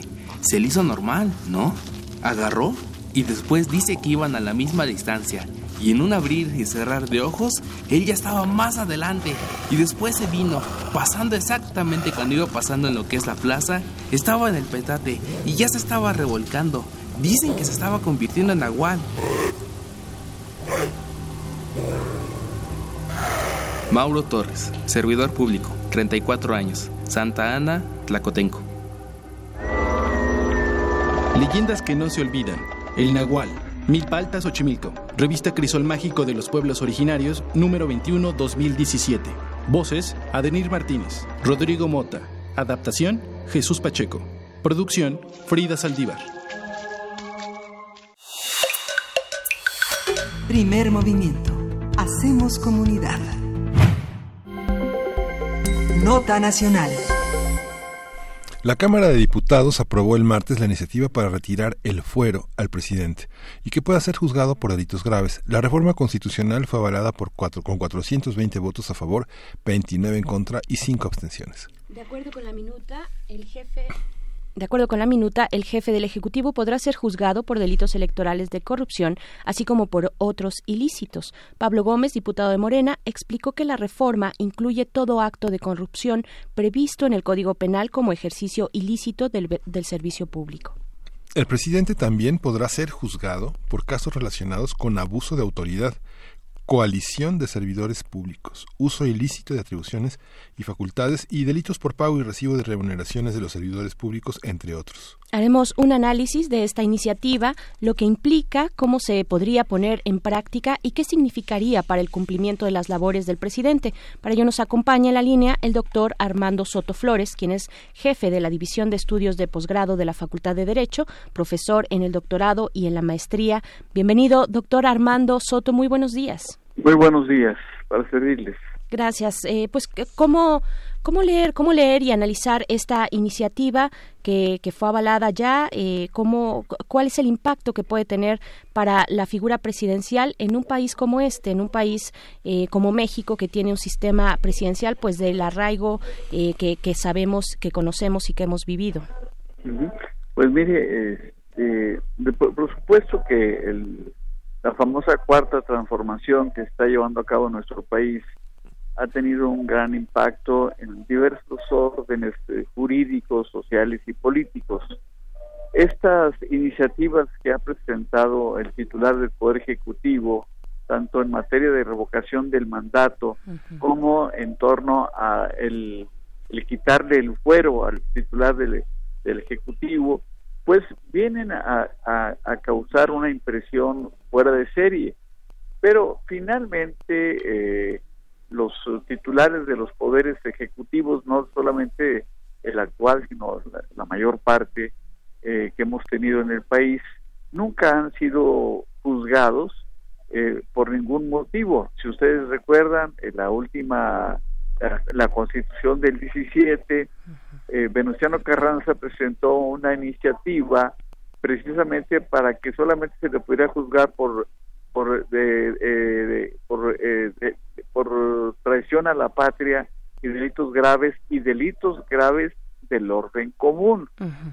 Y, y, los delitos graves del orden común pues están establecidos como ya lo mencionó usted mismo hace unos minutos el presidente puede ser juzgado por homicidio puede ser juzgado por corrupción, puede ser juzgado, e, etcétera, ¿no? Hay una, un sinnúmero de hipótesis que se pueden presentar.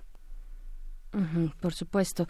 ¿Qué, cuáles, ¿Cuáles son las implicaciones también ahora que menciona, pues, pongámoslo como esta dupla de la revocación de mandato y el fuero? ¿Qué significa? ¿Qué impacto tendría para la figura presidencial?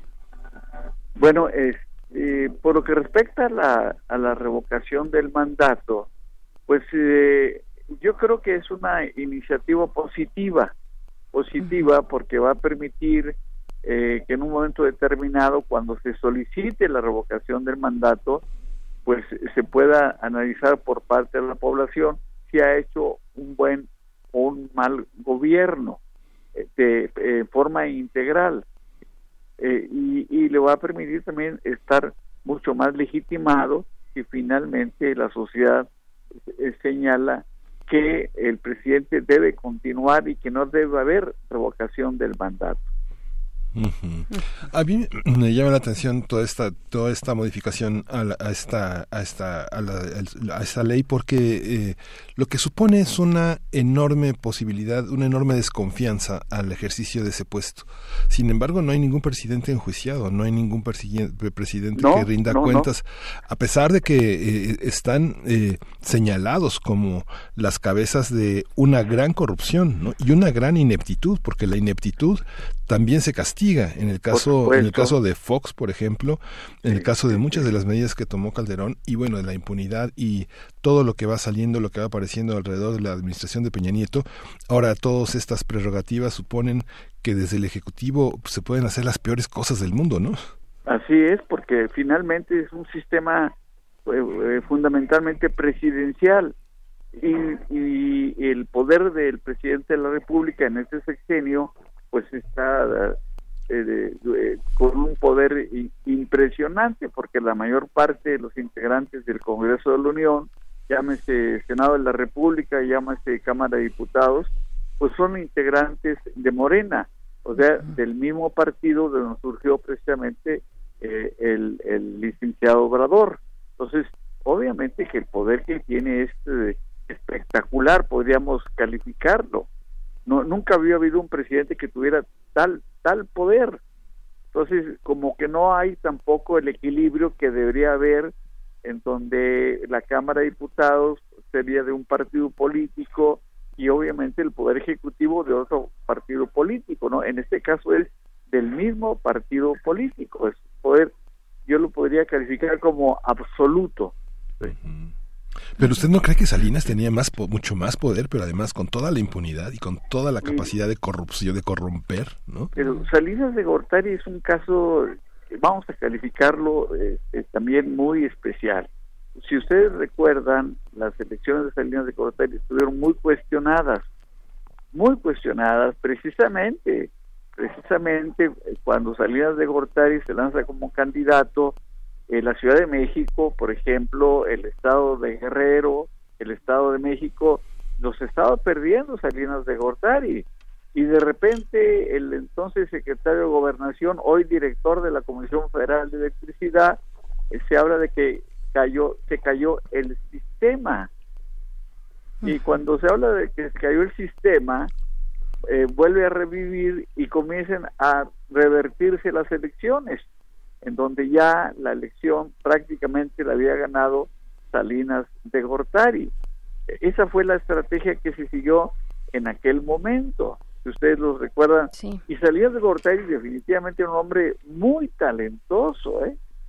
Recuerden que es egresado de la Facultad de Economía de la Universidad Nacional Autónoma de México pero con una tendencia ideológica obviamente no de izquierda, sino pretendía establecer un sistema eh, mucho más moderado, mucho más eh, girando hacia la derecha y obviamente pues el sector empresarial se fortaleció porque hay que recordar que ferrocarriles de México se vendieron, altos hornos de México se vendieron, eh, teléfonos de México se vendieron. O sea, el Estado comenzó a privatizarse.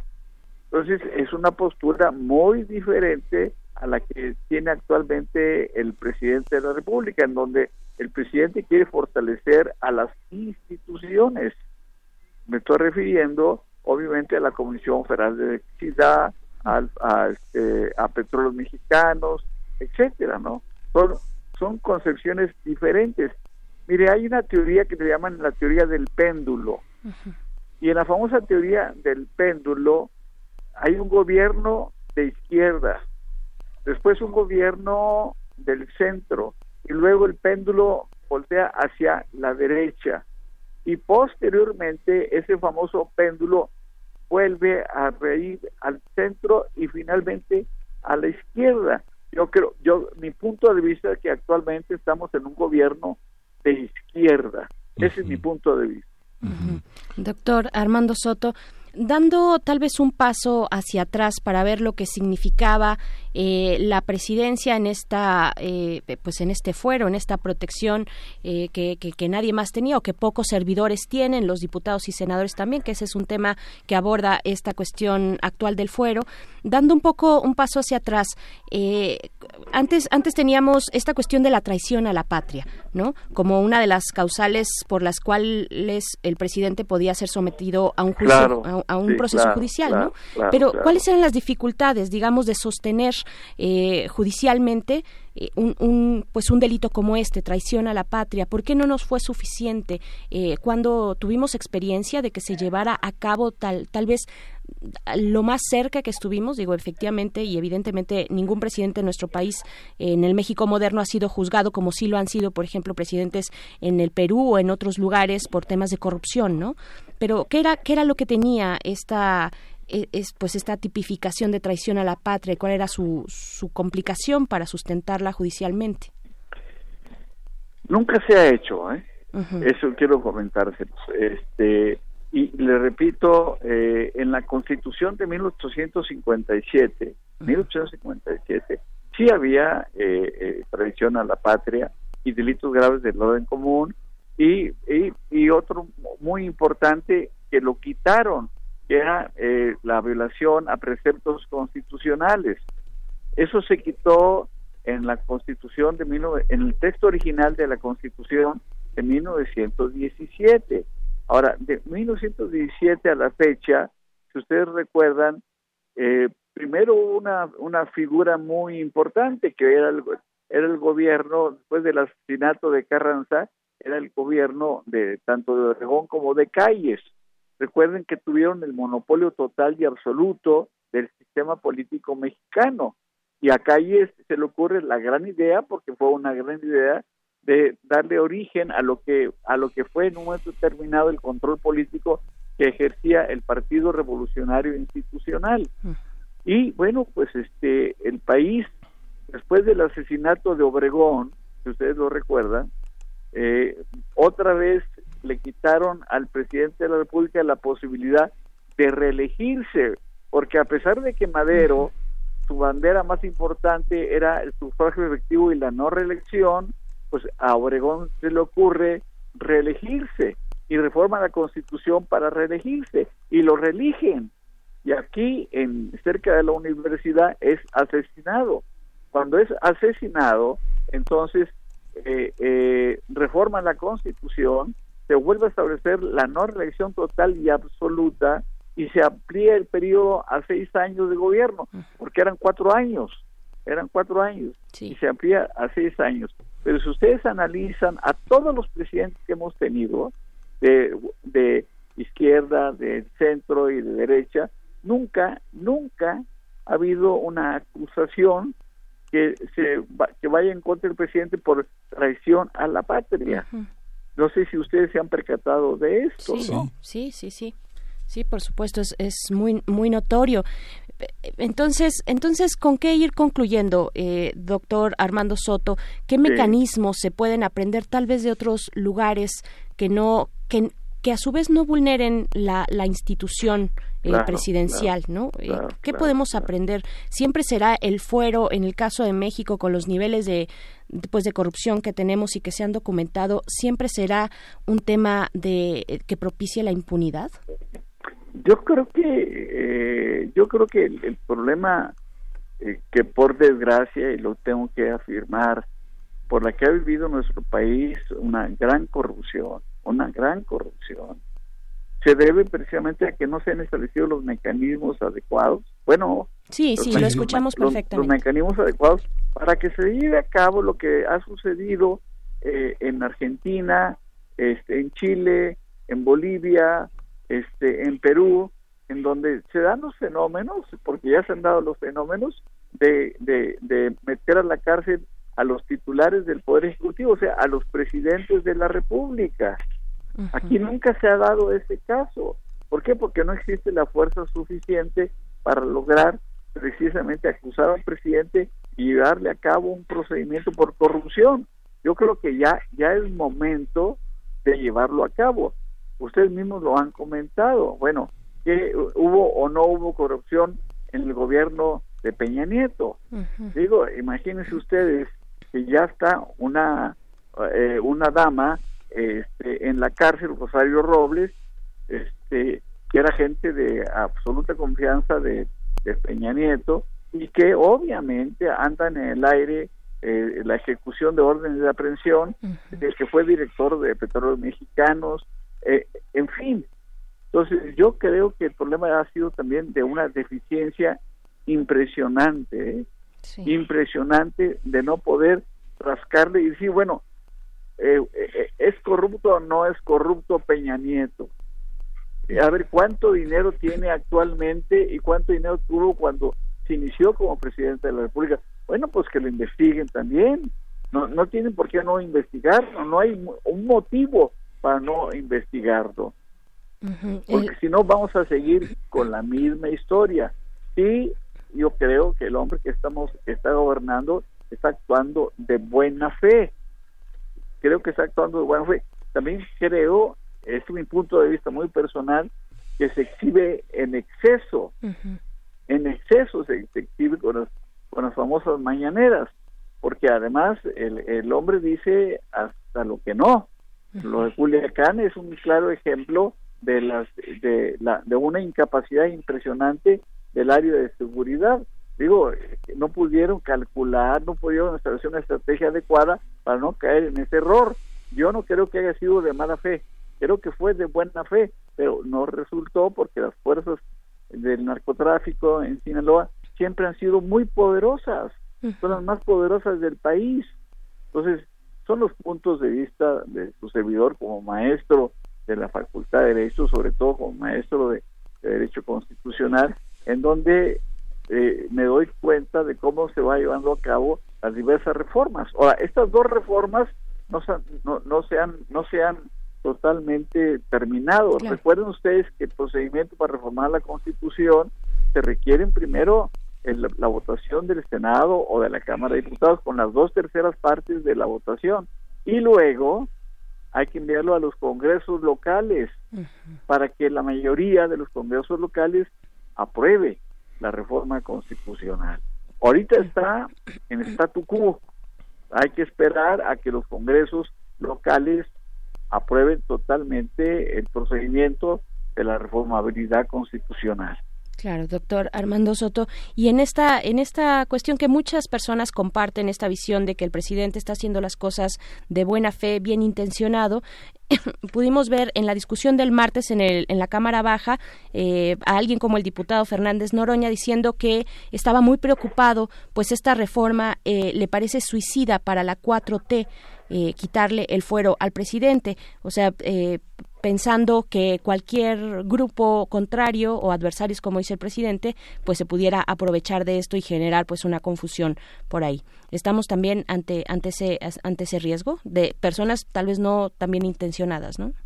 Yo mire, eh, por supuesto, eh, suponiendo, pero suponiendo que en las próximas elecciones, eh, sobre todo de la Cámara de Diputados, eh, perdiera el control político eh, eh, el presidente de la República y que hubiera un estamos hablando de un, caso hipotético ¿eh? de un caso hipotético y que pudieran presentar alguna denuncia en contra del presidente de la República para meterlo a la cárcel para para desaforar, para no no no desaforarlo porque el fuero el fuero ya no va a existir. Claro el presidente va a ser acusado como cualquier mexicano, como cualquier mexicano, ¿sí? Pero tiene que haber, por supuesto, los argumentos y las pruebas suficientes como para que se lleve a cabo. Las, declaraciones de, del diputado, pues bueno, conocemos más o menos cuál es su perfil. Eh, sí, sí, claro, claro. Eh, no, no es un hombre muy, muy eh, armónico, podríamos llamarle. no es muy armónico, es, ese es mi punto de vista.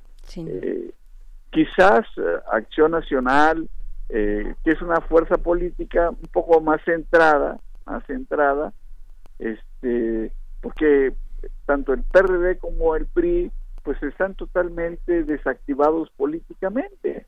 La verdad no tienen, no tienen ya la posibilidad de llevar a cabo una reforma constitucional. Es prácticamente imposible, imposible, repito, el péndulo eh, ahorita está en la izquierda, pero se puede dar el caso de que el péndulo vaya hacia el centro y, comiencen las fuerzas de acción nacional, el PRD, el PRI, el, el PRI, pues bueno, con el debido respeto, es prácticamente un cadáver. es, veo difícil que pueda renovarse, muy, muy difícil, ¿no? Quedó en tercer lugar en las últimas elecciones en tercer lugar.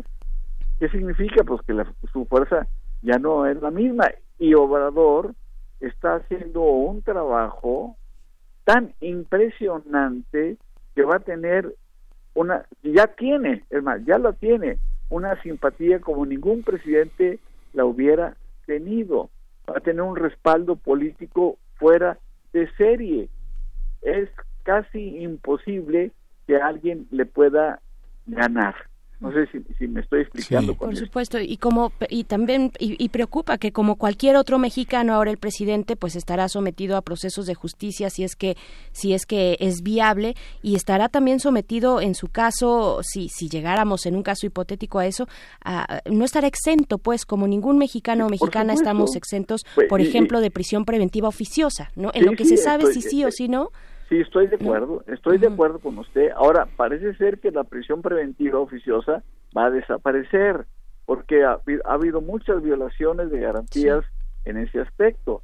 Y la prueba está que en los últimos procesos, pues, un juez eh, determinado ha estado eh, eh, llevando a cabo procesos donde se benefician incluso aquellos que están iniciados en un delito determinado, como lo de Tepic, por ejemplo, ¿no? Es un caso claro de que de que las cosas en ese aspecto han cambiado. Una parte procesal, una parte procesal puede ser que una gente que cometió un homicidio, incluso hasta calificado, pueda salir de la cárcel.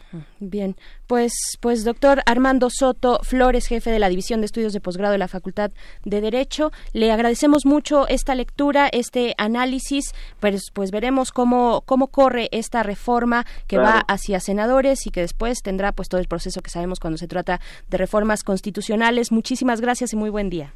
Gracias, gracias. Muchas gracias.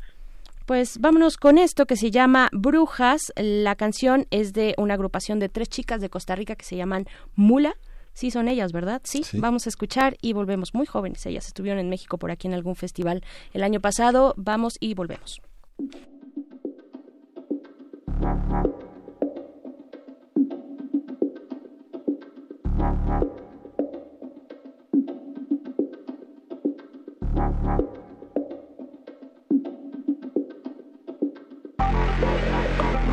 Comienza todo este cuento del año 1700.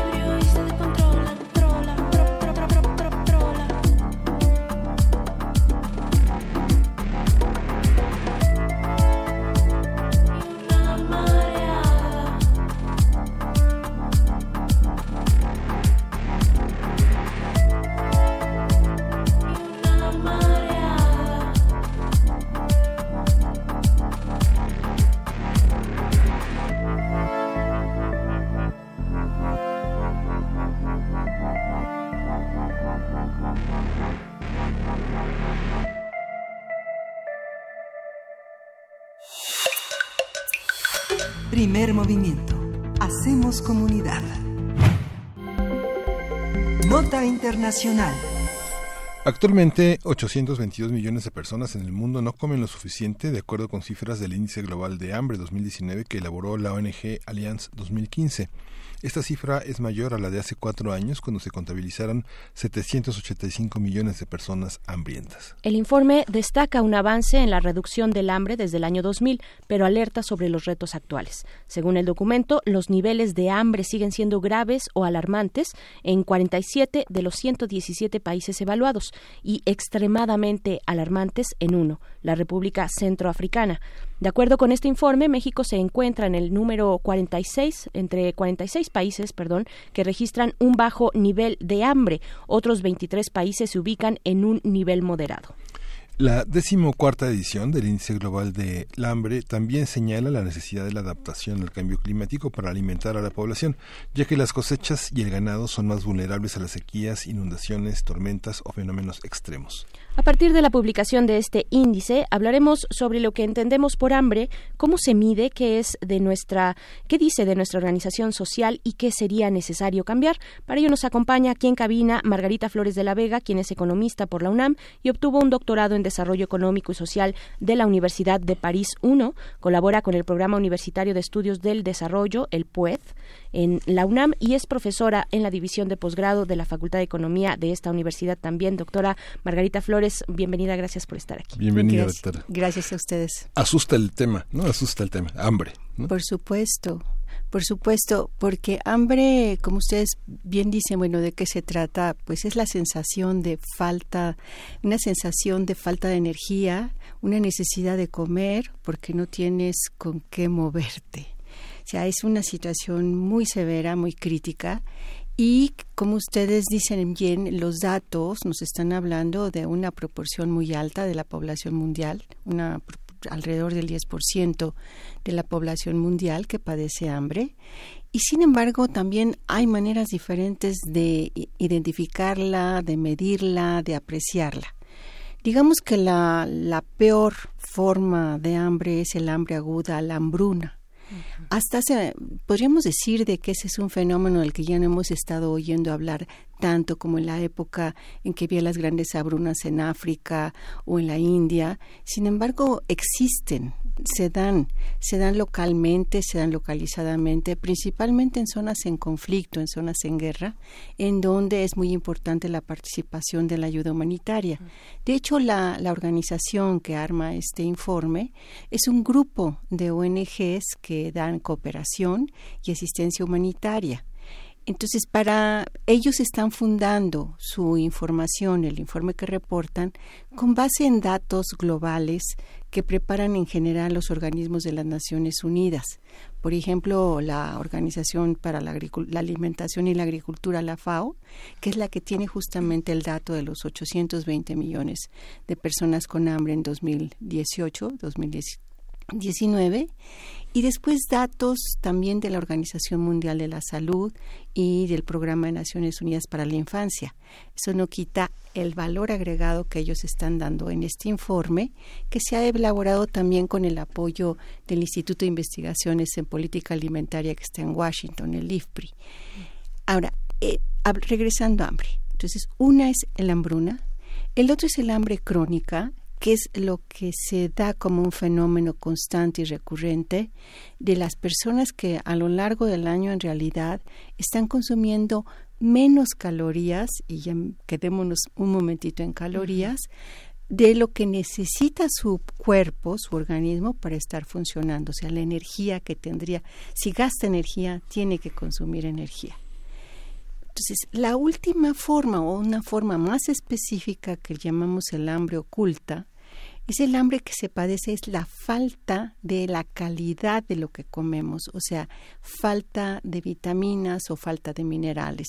Puede ser falta de zinc, falta de hierro, falta de vitamina A, falta de vitamina B, que algunas de estas faltas son las que nos van a explicar la presencia de anemia, por ejemplo, en mujeres embarazadas, que van a dar lugar a niños que van a ser desnutridos. Claro. Los contextos son muy diversos, doctora. Eh, hacer una medición de este tipo, me imagino, bueno, está el apoyo de la FAO y de otras instancias, pero hacer una medición de este tipo, ¿qué implica? ¿Qué implica pensar en que ahora la población cada vez más, la inercia, digamos, es moverse hacia, hacia los centros urbanos, donde la pobreza es bien distinta a los espacios rurales, ¿no? Por ejemplo. Claro que sí, es muy diferente, pero lo que es muy extraño, podría ser muy contradictorio, pero la mayor parte de la población que padece hambre más bien vive en el campo. Mm.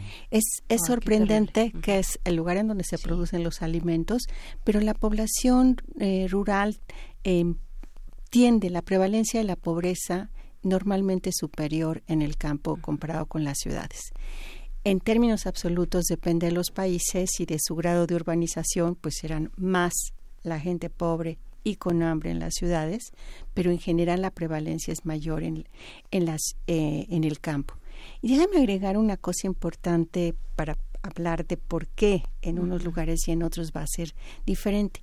El índice que, que presentan, que formula eh, este, info, este informe global, integra cuatro cuatro indicadores. Uno es lo que es la subalimentación, que es lo que mide la FAO.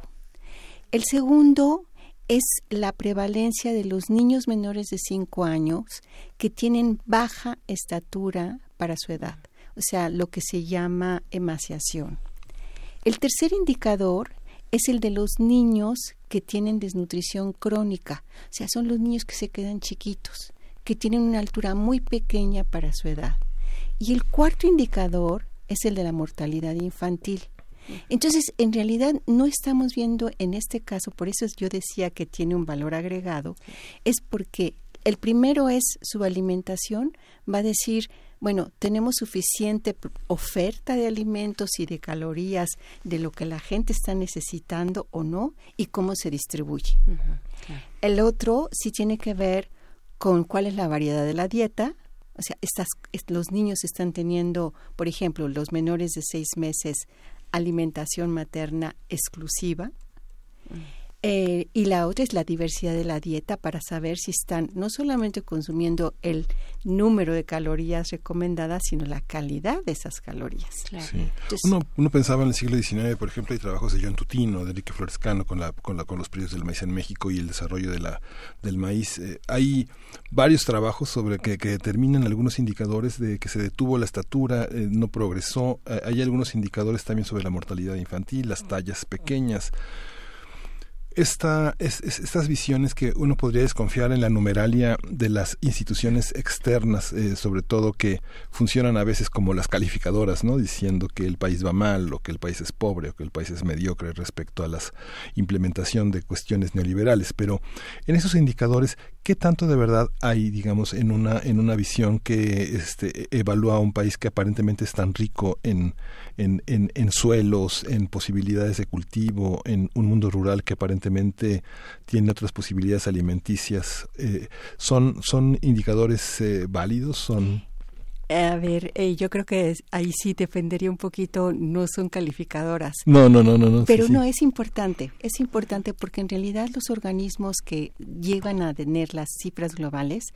no las recogen, o sea, no, son, no levantan encuestas, no recogen información en el terreno, siempre se basan en cifras oficiales. O sea, lo que reporta un organismo de Naciones Unidas se basa en la información oficial del país. Entonces, eso hace que lo que hacen los organismos internacionales es manejar modelos estadísticos para poder hacer comparables informaciones que son recogidas de diferente manera posiblemente. O sea, hay varias cosas que tienen que ver más con la pues como diría el manejo de los números, pero no para cocinar números, sino para poder establecer comparaciones que sean válidas. ¿Y por qué nos sirve esto? Porque esta, esta información es muy importante en términos de gobernanza, en términos de decidir, bueno, de, de preguntarnos qué estamos haciendo en términos de políticas públicas, qué está pasando en la sociedad, plantearse preguntas. O sea, no es nada más para decir, este está en el primer lugar, en el segundo lugar. O sea, México, según este índice, está en el 23. De 117, pues diríamos, qué contentos estamos. Qué maravilla. Pero no, nosotros tenemos que comparar también esas, esos índices desagregarlos también ver cuál es el componente que está afectando más. ¿Es la oferta de alimentos? Y ahí voy a regresar a tu pregunta. ¿O es el tema de sanidad y de acceso a agua potable que determina que no haya condiciones de salud para que los niños se desarrollen, bueno, y las familias en general, o el tema es la diversidad de la dieta y la calidad de la dieta. Y aquí entraría todo el tema de lo que hemos hablado en México, la eh, grave crisis de sobrepeso y obesidad en niños, adolescentes y adultos. O sea, tenemos un, uno de los primeros lugares en obesidad en el mundo. O sea, siete de cada diez mujeres adultas mayores de 20 años en México tiene sobrepeso. Y seis de cada diez hombres adultos mayores de 20 años tienen sobrepeso. Ese sería, desde mi punto de vista, el único faltante que yo le vería al índice de hambre global. Evidentemente, hambre, pues te diría que, bueno, si tienes sobrepeso no tuviste hambre. Sí, pero está vinculado con el tema de la alimentación. ¿sí? Yo creo que si le agregaran el, el, indicador de sobrepeso, me parece que México caería bastantes números abajo. La otra cuestión que me parece importante es comparar con los datos nacionales, con la, eh, digamos, lo que se opta por metodología nacional. Lo que ahora se está utilizando en muchos países, inclusive la FAO lo está utilizando, es hacer escalas de seguridad alimentaria. Aquí me da pena porque pareciera que nos vamos a confundir a la gente. ¿De qué estamos hablando? ¿De hambre? ¿De seguridad alimentaria? Eh, ¿De sobrepeso? Digamos que son aproximaciones un poquito diferentes. La escala que se usa en México, la escala mexicana, es la que usa Coneval para medir eh, la inseguridad alimentaria, que es uno de los componentes, las carencias, para medir la pobreza. Mm. Y en ese caso, pues los datos no son tan ah, tan tan bonitos porque ahí sí es, es 24% de la población con, con inseguridad alimentaria. En lo que sí se parecen un poquito es cuando ya lo divides entre la inseguridad severa, que esa quiere decir que la gente tuvo hambre, y lo que es interesante, se parece un poco al dato que tiene el índice global. En este caso, lo de las escalas es muy interesante y es importante porque eso ya no es estimaciones a partir de la oferta que hay y de la demanda que habría en función del número de gentes, de la edad, de la composición de la población, a qué se dedican. O sea, nosotros más tiempo sentados no necesitamos tantas calorías como una persona que está trabajando en la construcción, ¿no? Eso, todo eso se calcula. La escala se define a partir de encuestas sobre la experiencia de las personas. O sea, son las personas las que hablan de cómo fue cambiando o la calidad, o, primero, sí, cambiaron la calidad, bajaron algo de menor calidad en la comida porque ya no les alcanzaba con el dinero que tienen o los recursos, o de plano disminuyeron la cantidad, o finalmente si llegaron a padecer hambre algún miembro de la familia. Claro. Eh, doctora, nos quedan eh, cerca de tres minutos de esta conversación. Hay un ángulo muy importante que maneja el índice global del hambre en este año, que es la cuestión del cambio climático. ¿Qué decir al respecto? Eso es muy importante porque en realidad lo que nosotros estamos viendo es que hambre no lo puedes resolver solamente con medidas asistenciales o hacer programas alimentarios. Tenemos que ver qué es lo que está pasando con el cambio climático, porque entre las causas del hambre están cambio climático que está alterando el funcionamiento del clima, con grandes sequías y eventos extremos de sequías e inundaciones, lo cual termina con cosechas, las guerras y conflictos, mm. el funcionamiento de los mercados y seguiría con otras. Pero el tema del cambio climático pareciera que hay sectores que le dan mucha importancia mientras que otros no lo han hecho. Eh, de hecho, hay un estudio muy importante de una de las revistas británicas, Lancet, eh, sobre eh, nutrición, salud, en donde ellos han hecho un ejercicio de cómo debería de cambiar inclusive el modelo de consumo de alimentos y de producción para ser más sustentable. Mm. ¿Por qué? Porque el cambio, o sea, la agricultura y la ganadería influyen también en el cambio climático, o sea, lo sufren y lo producen. Entonces tenemos mucho por hacer en términos de adaptar, de mejorar nuestros sistemas de producción y nuestros sistemas alimentarios, manteniendo la biodiversidad. Y ahí creo que un apoyo fundamental que tenemos es Conavio, y es el que nos está diciendo en dónde, quién maneja esa biodiversidad que es fundamental para que la alimentación en México se mantenga eh, y se reproduzca. O sea, nuestros maíces, 64 razas de maíces, son las que están siendo conservadas in situ por los campesinos. Es eso y mucho más el tema del agua, o sea, mucha atención, pero esto no puede ser solamente local.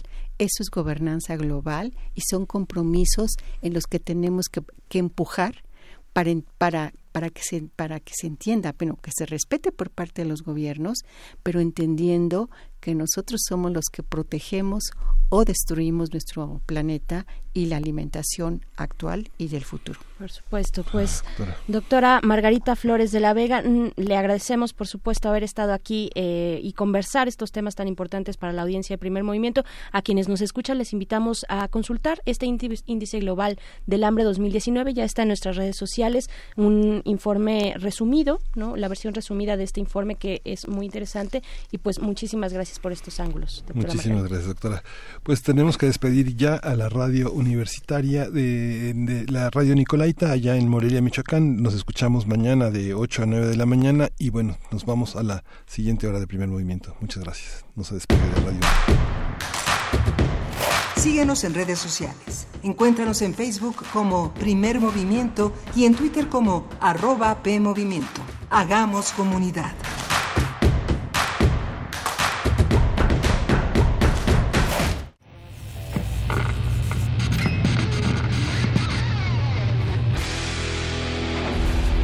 ¿Recuerdas esta música?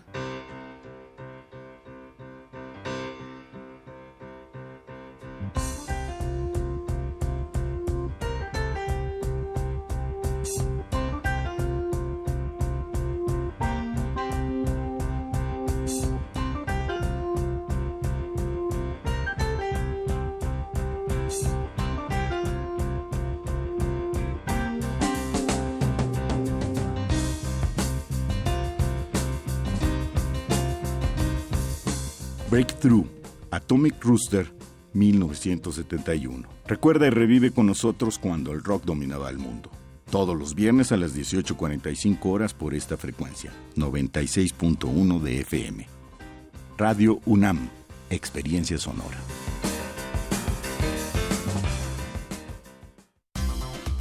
Si quieres ser proveedor de un partido o actor político, por ley debes darte de alta en el Registro Nacional de Proveedores que administra el INE.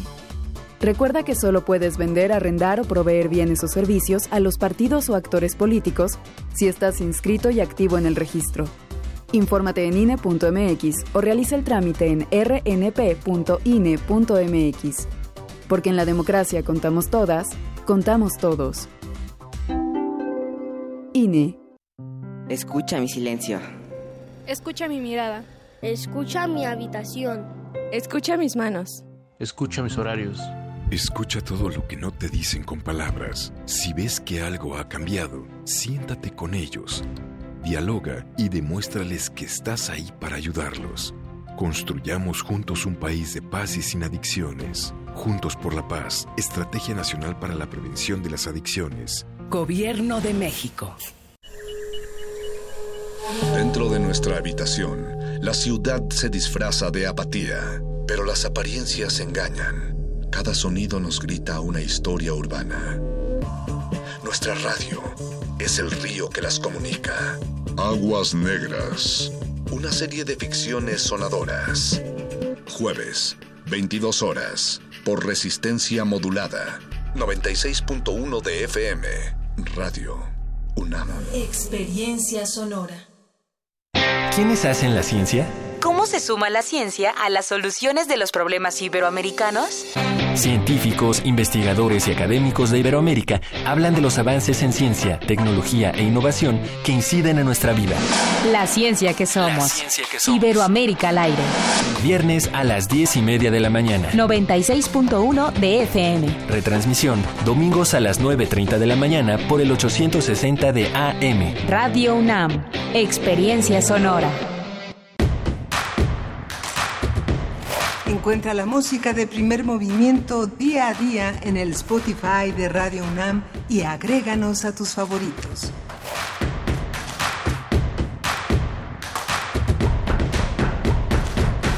El calaveritas, calaveritas para el día de hoy. Buenos días, hoy es 31 de octubre, son las 9 de la mañana y Berenice Camacho ya está vestida de Catrina. Ya, Se sí. ve, se ve muy, muy, muy atractiva como la representación, no solo de, es como en este umbral de la vida y la muerte y además está muy entusiasmada con las calaveras. Yo voy de Catrina por dentro todo, todo- todos los días del año, en ¿Sí? realidad. Sí, sí, sí. Esta es la, esta es la Navidad para muchos, yo creo, en México, ¿no? Sí, es como, sí, sí, es, es, es bello este día, el Día de Muertos, esta, este festejo. Y pues vamos a leer algo de Irma Ramírez que nos envió a través de nuestro correo electrónico. Es esta calaverita que nos dedica. Vamos a, a leerla. En el primer movimiento que a diario la UNAM transmite, se estimula el pensamiento con las notas que ahí emite. Yo lo escuchaba con gusto, día a día con atención, mas la muerte me dio un susto y me llevó hasta el panteón. Si Radio UNAM lo transmite y llega hasta el inframundo, continuaré disfrutando las noticias de este mundo. Es ahí eh, la calaverita de Irma Ramírez.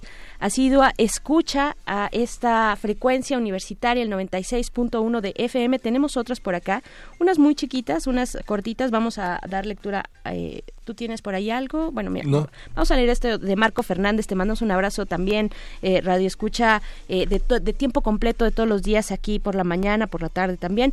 Dice así, la calaverita de, para primer, de primer movimiento. Marco Fernández. Hacemos comunidad, dice y ni siquiera sospecha que la muerte acecha, por supuesto a Berenice, porque envidia su elocuencia y es que habla de poesía, economía o ciencia, a la flaca gana la envidia por su gracia, elocuencia. Ay, cuánta flor, cuánta flor de cempasúchil, Marco Fernández. Algo de Esther Chivis que ella nos dijo la iba a mejorar. Mejor vamos a darle chance a Esther Chivis porque en Twitter nos dijo ahí va un poco, pero todavía le falta afinar. Esa la leemos mañana si es que hay una segunda versión. Pero esto es de Alan Koff, arroba Alan Koff. Esto dice así, dice hola, buen día, tarde o noche, envíome calaverita. eh, y pues muchas gracias por su atención y que la sigamos pasando fenomenal, fenomenal, nos dice Alan Koff. Y va de esta manera. Allá en lo profundo de la cabina, Berenice y Miguel Ángel yacían, alistándose para las primeras notas del día, sin saber que la dama fría por ellos vendría. Eran ya las siete con siete de la mañana, y sus voces por las bocinas no emergían, y es que la huesuda apareció inopinada, con todo y guadaña, advirtiendo solemne que aquel sería su último día. Ni corta ni perezosa, la calaca avanzó presurosa, exigiendo que entonaran la más bella poesía necesaria, y Berenice de voz tierna y Miguel Ángel de voz briosa recitaron un poema que estremeció a la huesuda misma. Fue tal la majestuosidad de aquel singular poema que a ambos les concedió más años de vida, mas no hacia la producción a quienes ya tenía en la mira, y así es como se nos fueron Frida, Vania y compañía. Ahí está también, cómo no, le toca a la producción de primer movimiento. Ay, qué bonito, qué bonito son las calaveritas. Eh, tenemos todavía más, pero yo creo que regresando, vamos ahorita a la poesía necesaria para ir juntando las que, las que faltan. Eh, estas fueron sobre todo llegando a, Twitter y a nuestro correo electrónico, faltan las de, las de Facebook. Entonces ahí está, arroba prim- primer movimiento, arroba P movimiento UNAM, no, arroba P movimiento, así estamos en Twitter, primer movimiento UNAM en Facebook y nuestro correo electrónico es primermovimientounam arroba gmail.com. Bienvenidas las calaveritas. Ya nos han enviado también muchas fotografías de sus de sus panes de muerto, de sus ofrendas, de ofrendas, la ofrenda del vecino, envidiable ofrenda de la vecina, también se vale. Pero vamos antes con esto, la poesía necesaria del día de hoy. Primer movimiento. Hacemos comunidad. Es hora de poesía necesaria. Bien, pues hoy en la poesía nos seguimos con los temas oscuros para ponernos a tono con la fecha y toca el turno al horror y al espanto y H.P. Lovecraft pues es el maestro indiscutible y universal de este de estos géneros pues bueno de Lovecraft que bueno él nació un 20 de agosto de 1890 en Estados Unidos y de él vamos a escuchar dos poemas cortos como son cortos pues va doble el primero de ellos se titula La llave y el segundo se titula El aullador. Y ahora sí, lo que les debíamos del martes pasado, que anunciamos que íbamos a escuchar a la banda de rock gótico británica Bauhaus, y, más bien lo que salió fue algo de Ministry que no estuvo nada mal, pero va esto de Bauhaus para ponernos muy oscuros. La canción es la que ya les habíamos dicho, Bela Lugosi's Dead, este pues homenaje al gran actor austrohúngaro que interpretó pues de esa manera eh, que nos helaba eh, eh, que nos helaba la piel y los huesos a Drácula, Bela Lugosi y pues bueno, vamos con esto que es de Lovecraft, La llave. No sé qué deambular por entre los laberintos del arrabal de aquellas calles portuarias me trajo a casa de vuelta, pero en mi pórtico temblaba yo, por la prisa pálido y mal por entrar y con el cerrojo a trancar la puerta pesada. Yo tenía el libro que hablaba de las ocultas calzadas a través del vacío y entre los densos velos espaciales que mantienen a raya los mundos adimensionales y contuvo a las eras perdidas en sus propias moradas. Por fin era mía la llave para abrirme aquellas vagas visiones de columnas al, atardecer y bosques casi oscuros aguardando, alejados de los golfos más allá de la tierra y sus imprecisiones, deambulando como remembranzas de total infinitud. La llave era mía, y cuando estaba allí sentado, furfullando, la ventana del ático se agitó ligera, bajó cierta presión. Y ahora el segundo poema que se titula El aullador. Me dijeron que no tomara el camino de Briggs Hill, que solía ser la calzada que llevaba hasta Suar, porque Goody Watkins, ahorcado en el 74, había dejado cierto monstruoso resultado. Mas cuando desobedecí y tuve a la vista la cabaña cubierta de hierra, de hiedra, junto a la gran ladera de piedra, no pude pensar en olmos o cuerda de cáñamo, sino que me pregunté por qué la casa aún parecía tan nueva. Deteniéndome un poco para ver cómo terminaba el día, escuché tenues aullidos, como de un cuarto escaleras arriba, cuando a través de las ventanas de hierba recubiertas un rayo de sol poniente, entró y encontró desprevenido al aullador. Yo lo vi y escapé del lugar, corriendo frenético, y de una cosa y de una cosa de cuatro patas y rostro humano.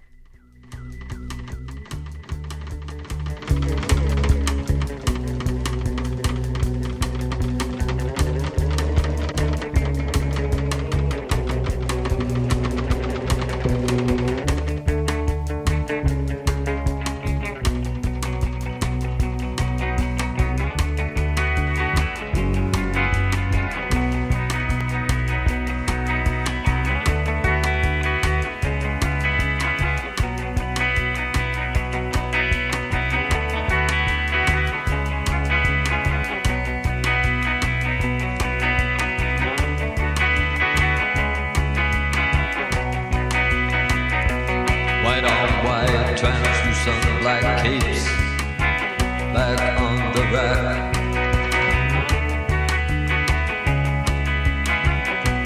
Bella Lugos is dead. The bats have left the bell tower. The victims have been bled. That velvet lines the black box. Bella Lugos is dead.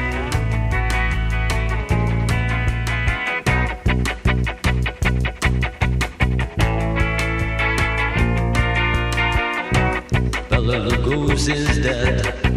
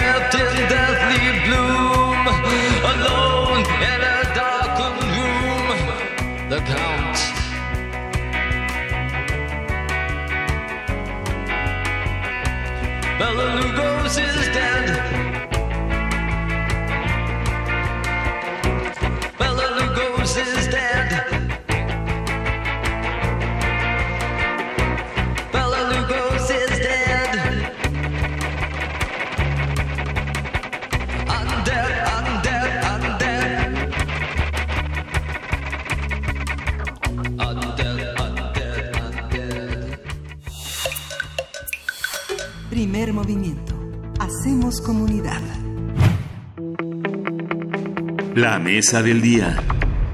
Ya, ya estamos de regreso aquí en Primer Movimiento y vamos a presentar a nuestro compañero, nuestro colaborador de Mundos Posibles, el doctor Alberto Betancourt, que está en recuperación, está en consultas eh, cuidando su salud, pero como ustedes pueden ver, no deja, no deja de colaborar, no deja de pensar, no deja de compartir todas estas eh, temas que lo inquietan. Y hoy justamente vamos a hablar del derecho de vivir en paz, la mejor manera de recordar a Víctor Jara, este enorme chileno con el que iniciaron las manifestaciones en, en- en Chile, uno, uno de los hombres que encarnó la gran protesta popular y que su voz recorrió América Latina, una, una víctima de esta rebeldía y de esta forma de pensar en la que nos abrazamos todos los latinoamericanos que queremos un futuro mejor para este territorio de la lengua española en el que vivimos, incluida la portuguesa, por supuesto, y todo este Caribe políglota que, que, nos, que, que nos, que nos rodea y nos abraza también. Vamos a ir con Alberto Betancourt.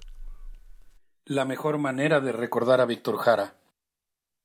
Amor América. Así la llama Pablo Neruda en su canto general. Amor América, nuestro continente, vive en la actualidad episodios de la lucha de clases que están cambiando nuestra historia en curso. En Chile, los primeros en decir ya basta fueron los pingüinos, los estudiantes de secundaria, cuando los reprimieron porque se saltaron los torniquetes del metro después de que habían subido el precio de los boletos, los padres de familia salieron a las calles y a ellos también los gasearon. Y entonces se sumaron a la protesta los trabajadores y luego las mujeres convocaron masivamente a salir a las calles y allí estuvieron y entre todos desafiaron el sentido común neoliberal, el toque de queda y la manipulación mediática el himno de estas jornadas que han conmovido al mundo en su lucha contra los resabios de la dictadura y para sustituir la democracia simulada por una democracia real, ha sido una preciosa canción de Víctor Jara llamada El derecho de vivir en paz. Pero, ¿cómo empezó todo?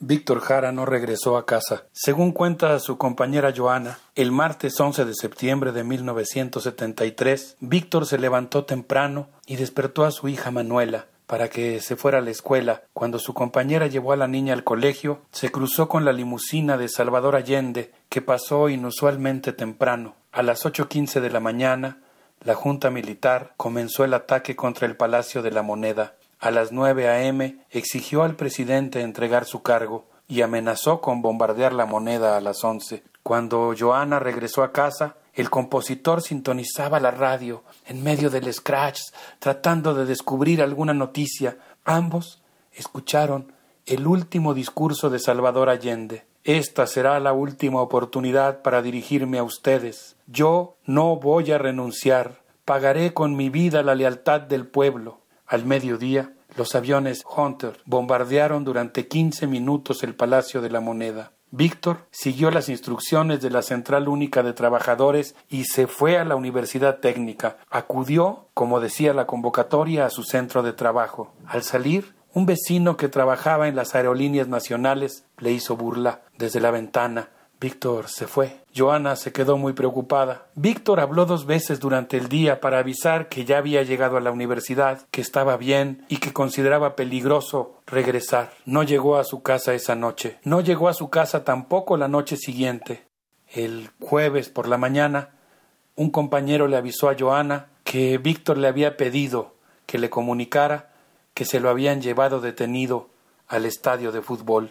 El 16 de septiembre, el autor de Plegaria de un labrador fue torturado y asesinado en los vestidores del estadio que hoy lleva su nombre. Pero, ¿y qué pasó después? Una multitud inteligente abre las grandes alamedas y corea las canciones de Víctor Jara según Javier Suazo, en su artículo Hay que tirar la basura plástica neoliberal, publicado en la revista América Latina en Movimiento, tras el sanguinario golpe de Estado, la Junta Militar implantó nuevas relaciones entre el Estado y la sociedad. La Escuela Monetarista de Chicago experimentó por primera vez en una sociedad real la implantación del neoliberalismo, un nuevo pacto social entre los ricos y los pobres que inclinaba la balanza en favor de los primeros. Para maximizar las ganancias de la oligarquía se desmantelaron los sindicatos, los salarios se contrajeron, se privatizaron las empresas públicas y la banca, y se liberalizó el mercado de capitales. Las pensiones de los jubilados comenzaron a jugarse en un gran casino llamado Bolsa de Valores. La educación se volvió privada y actualmente le cuesta a las familias chilenas prácticamente un tercio de su ingreso. Hay muchos estudiantes que con su ímpetu por estudiar una licenciatura universitaria venden su alma a los bancos, piden un crédito, después cuando terminan la carrera no encuentran trabajo y están endeudados hasta el cuello. La semana pasada los chilenos dijeron basta, saturaron las calles, conmovieron al mundo, cambiaron la historia del continente, reconquistaron los lugares públicos, se tomaron del brazo y cantaron, y cantaron como en los viejos tiempos y como en los nuevos tiempos.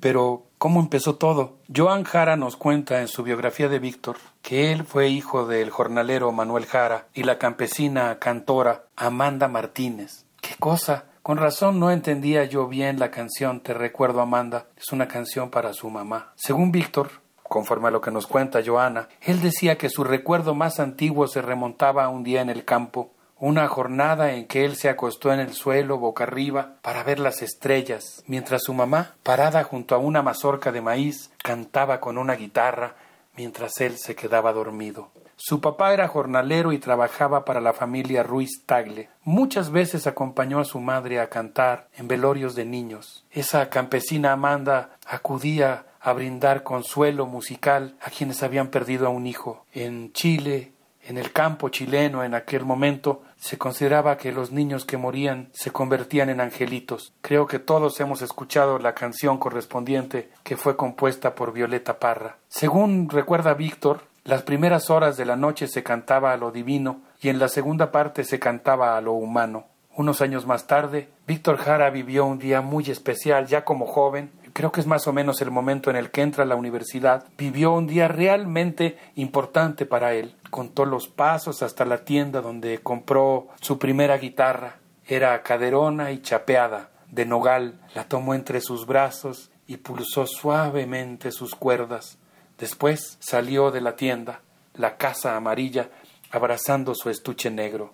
Más o menos por aquella época, Víctor tuvo una experiencia formativa muy importante, quizá tan importante como la universidad en la que estudió primero contaduría y después teatro. El ratón era un mecánico que rentaba una cosechadora mecánica, una cosechadora que alquilaba a los campesinos de una región. Con él, Víctor Jara recorrió Nuble, haciendo amistad con los peones, narrando historias, contando estrellas. Así aprendió a cabalgar y poco tiempo después incluso supo agavillar el trigo. El cantorcito, decían sus amigos peones, mostró madera para trabajar. Esa experiencia permitió que Víctor dejara de idealizar a los campesinos y que en sus canciones y en sus obras de teatro se volvieran hombres y mujeres reales. En 1957, Víctor Jara empezó a estudiar teatro. En esa época acudió a la calle de huérfanos al Café Sao Paulo y ahí conoció a Violeta Parra. Violeta Parra era una cantora que había recorrido los confines rurales de Chile para conocer las tradiciones musicales campesinas. Pero cuando se encontró con Víctor venía regresando de su primera gira por Europa. El encuentro entre ambos resultó prodigioso y de ahí nació una gran amistad y muchas canciones. Violeta Parra había recorrido el campo tocando en circos pobres. ¿Qué les parece si escuchamos a la gran Ana Tijoux con esta canción que se llama Shock y que puede ser como el soundtrack de los efectos perversos del neoliberalismo en América Latina? Venenos tus monólogos, tus discursos incoloros. No ves que no estamos solos, millones de polo a polo. Al son de un solo coro, marcharemos con el tono, con la convicción que basta de robo. Tu estado de control, tu trono podrido de oro. Tu política y tu riqueza y tu tesoro, no. La la hora sonó. No permitiremos más, más tu doctrina del shock. La hora sonó, la hora sonó. La hora sonó, la hora sonó. La hora sonó, la hora sonó. La hora sonó, la hora sonó. No países, solo corporaciones. ¿Quién tiene más, más, más acciones? Trozos gordos, poderosos, decisiones por muy pocos. Constitución pinochetista, derecho pues de hilo fascista. Golpista disfrazado de un indulto elitista. Cae la gota, cae la bolsa, la toma, se toma la máquina, rota la calle, no calle, la calle se raya, la calle no calle, debate que está ya todo lo quitan, todo lo venden, todo se lucra, la vida, la muerte, todo es negocio, bajo tu toldo, semilla, pascuala, metido tus monólogos, tus discursos incoloros, no ves que no estamos solos, millones de polo a polo, al son de un solo coro, marcharemos con el tono, con la convicción que basta de robo, tu estado de control, tu trono podrido de oro, tu política y tu riqueza y tu tesoro, no, la hora sonó,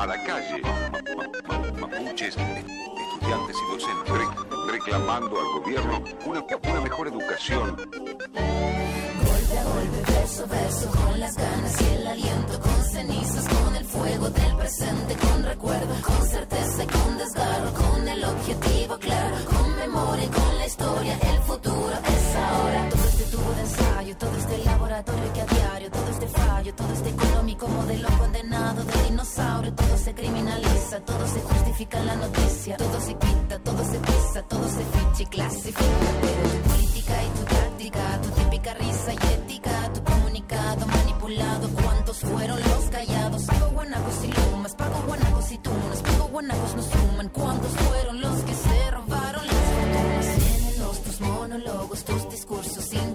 no ves que no estamos solos, millones de polo a polo, al son de un solo coro, marcharemos con el tono, con la convicción que basta de robo, tu estado de control, tu trono podrido de oro, tu política y tu riqueza y tu tesoro, no, la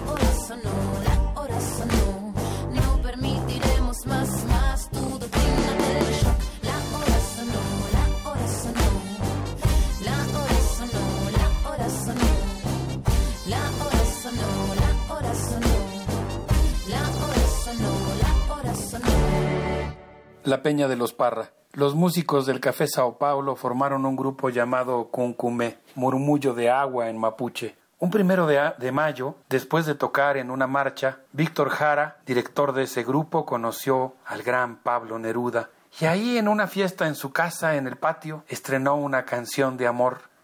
Era el cumpleaños del poeta. Víctor Jara fue director de Quilapayún de 1966 a 1969. Participó regularmente en la Peña de los Parra, con quien entabló una amistad entrañable. En el año de 1969 ganó el premio de la nueva canción con su pieza Plegaria de un labrador. Como director de teatro, porque Víctor estudió teatro y montó muchas obras, eh, montó entre otras la Antígona de Sófocles. Ah, claro, una pieza ética, clásica. Viajó a Helsinki para participar en un festival contra la guerra de Vietnam. Víctor Jara colaboró en la campaña electoral de la Unidad Popular en 1970 y durante el gobierno de Salvador Allende sus canciones se volvieron el símbolo de la resistencia popular. No cabe duda que él fue el cantor emblemático de la nueva canción chilena y de la música de protesta. Como director de teatro también montó una pieza llamada Viet Rock de Megan Terry. Durante el montaje, Víctor y Joan vieron muchos documentales sobre la guerra de Vietnam. La canción El derecho de vivir en paz la escribió en el año de 1971. La dedicó a Ho Chi Minh y al pueblo de Vietnam. Yo debo decir, porque siempre que hablo de la guerra de Vietnam, me pregunto cosas graves, digamos, sobre la condición humana, que en esa guerra murieron alrededor de 5 millones de personas. Por ejemplo, durante la operación Rolling Thunder, que duró varios años, Estados Unidos realizó 300.000 misiones aéreas en la que se arrojaron 860.000 toneladas de bombas, más que en toda la Segunda Guerra Mundial.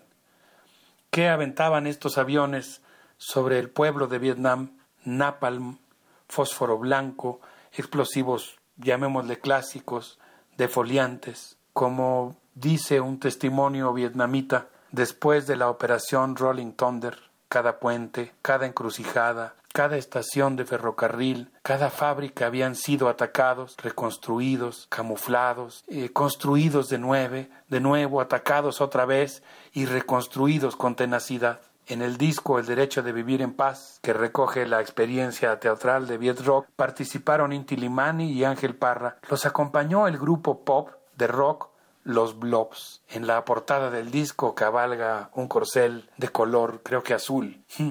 La verdad es que fue un momento muy emocionante. Es el encuentro de las quenas, los charangos, los bombos, las zampoñas y las liras Fender, el bajo eléctrico y la bataca.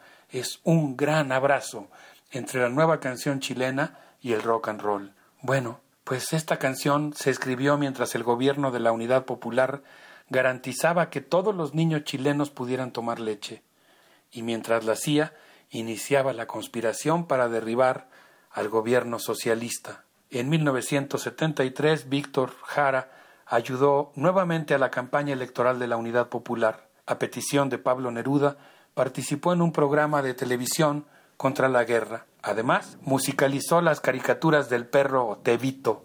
Al terminar la grabación del disco El Derecho de Vivir en Paz, organizó una gran carne asada en su casa a la que asistieron todos los jóvenes de Inti Limani. Según el historiador Igor Goisovis Donoso, en su artículo publicado en la revista Viento Sur, el 18 de julio el Instituto Nacional de Estadísticas informó que el ingreso medio del país, de Chile, era de 500 dólares mensuales. Mientras tanto, el 1% de la población chilena, de los más ricos chilenos, 170 mil personas, concentran el 33% del total de los ingresos y ganan 2.6 veces más que el 1% más rico de Estados Unidos, Japón, Alemania, España y Suecia. A pesar de eso, Juan Andrés Fontán, el ministro de Economía, cuando anunció el aumento al precio del pasaje, le recomendó a la gente que si quería ahorrar se levantara más temprano para obtener mejores tarifas. Por eso fue que los pingüinos se saltaron los torniquetes y cuando los reprimieron, sus abuelas salieron a defenderlas, a defenderlos, y cuando a ellas también las reprimieron, se generalizó la protesta. Piñera respondió sacando a las tropas a la calle, diciendo que Chile estaba en guerra. Su mujer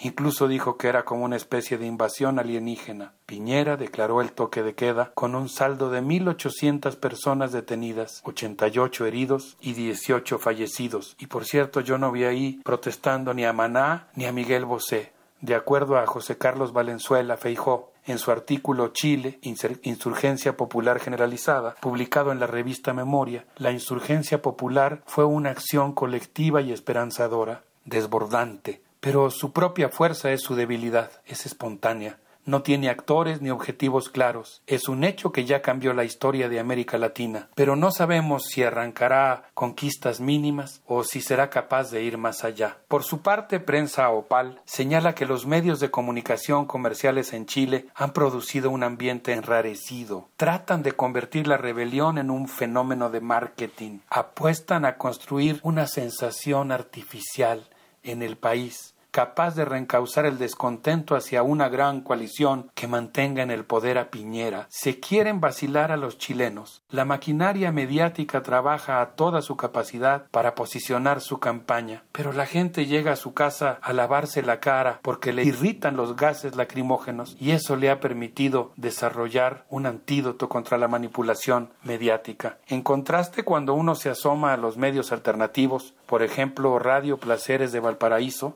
híjole, se siente una atmósfera de insurrección cívica pacífica muy emocionante. A mí me tocó escuchar, por ejemplo, una alocución de las mujeres indignadas y rebeldes que se sumaban al paro nacional. Algo que me llamó mucho la atención escuchando Radio Placeres fue la presencia de lo latinoamericano. Por ejemplo, ellos decían, las mujeres que estaban hablando ahí decían que estaban siguiendo el ejemplo de Ecuador y que recibían con los brazos abiertos a la migración venezolana. El martes 22 de octubre, en la Plaza de las Tres Culturas de México, una multitud entonó el derecho de vivir en paz. Mexicanos y chilenos se bamboleaban de un lado a otro. Me faltan las palabras para describir la emoción que producía ver ambas comunidades de mexicanos y chilenos bailando y ondeando la bandera de la esperanza.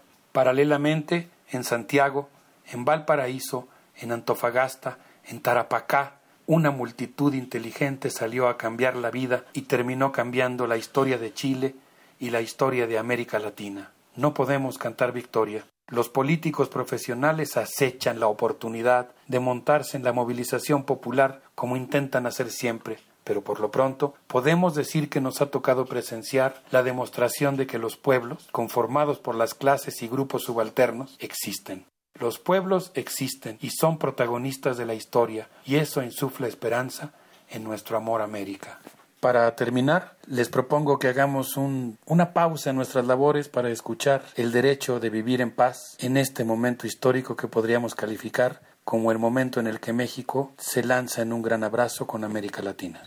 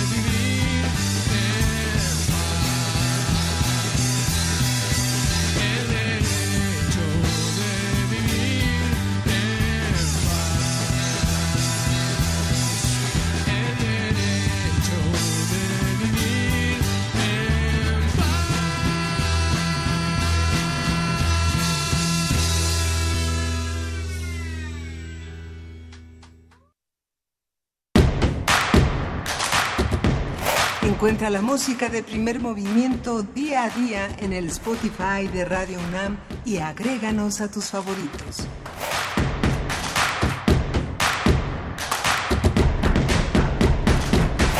Bien, pues ahí escuchamos esta colaboración de los mundos posibles, un homenaje a un personaje pues de esta vigencia que cobra ahora que se renueva en las calles de Chile donde ha sido coreado eh, Víctor Jara por pues durante estas protestas, estas protestas con los y las chilenas. Y pues bueno, nuestros mejores deseos también al doctor Alberto Betancourt en esta recuperación que ahí va, lo sabemos, te mandamos un abrazo eh, querido Alberto y esperamos verte pronto de nuevo, seguro tus alumnos también, así es que y toda la comunidad, la comunidad de primer movimiento.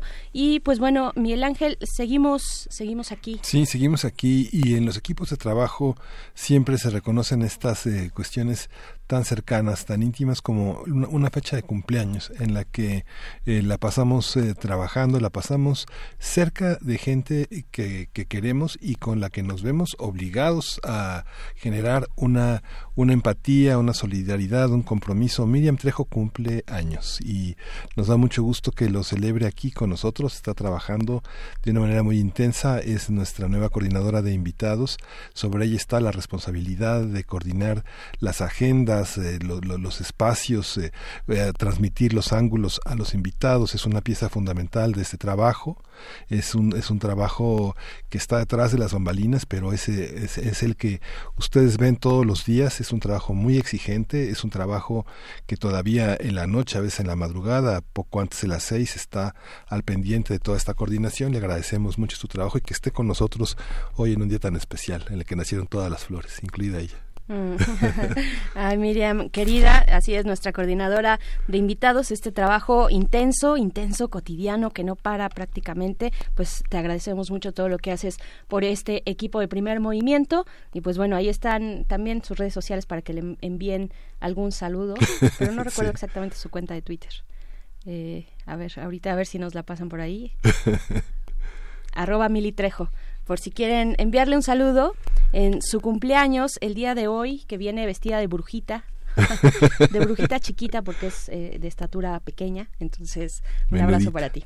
Así es, es menudita. Pues bueno, tenemos, tenemos eh, todavía eh, por delante, vamos a tener una conversación acerca de esta terna que fue rechazada en el Senado para eh, la titularidad de la Comisión Nacional de Derechos Humanos. En unos momentos más estaremos conversando con Itzel Checa de, eh, pues ella ha estado aquí, ustedes la han escuchado ya eh, por parte de la organización o el Observatorio de Designaciones, Designaciones Públicas, pues va a estar comentando esta terna, fue rechazada, cuántas oportunidades quedan, cu- cómo va el proceso, qué significa, quiénes son también estas tres personas que integran eh, pues la, la- las opciones para presidir la Comisión de Derechos Humanos, eh, un cargo importante. Me parece que también es importante revisar eh, la función que ha realizado esta instancia, este organismo eh, autónomo. Y pues bueno, vamos, vamos a ir con algo de calaveritas, de eh, pues a ver, a ver quién está por acá.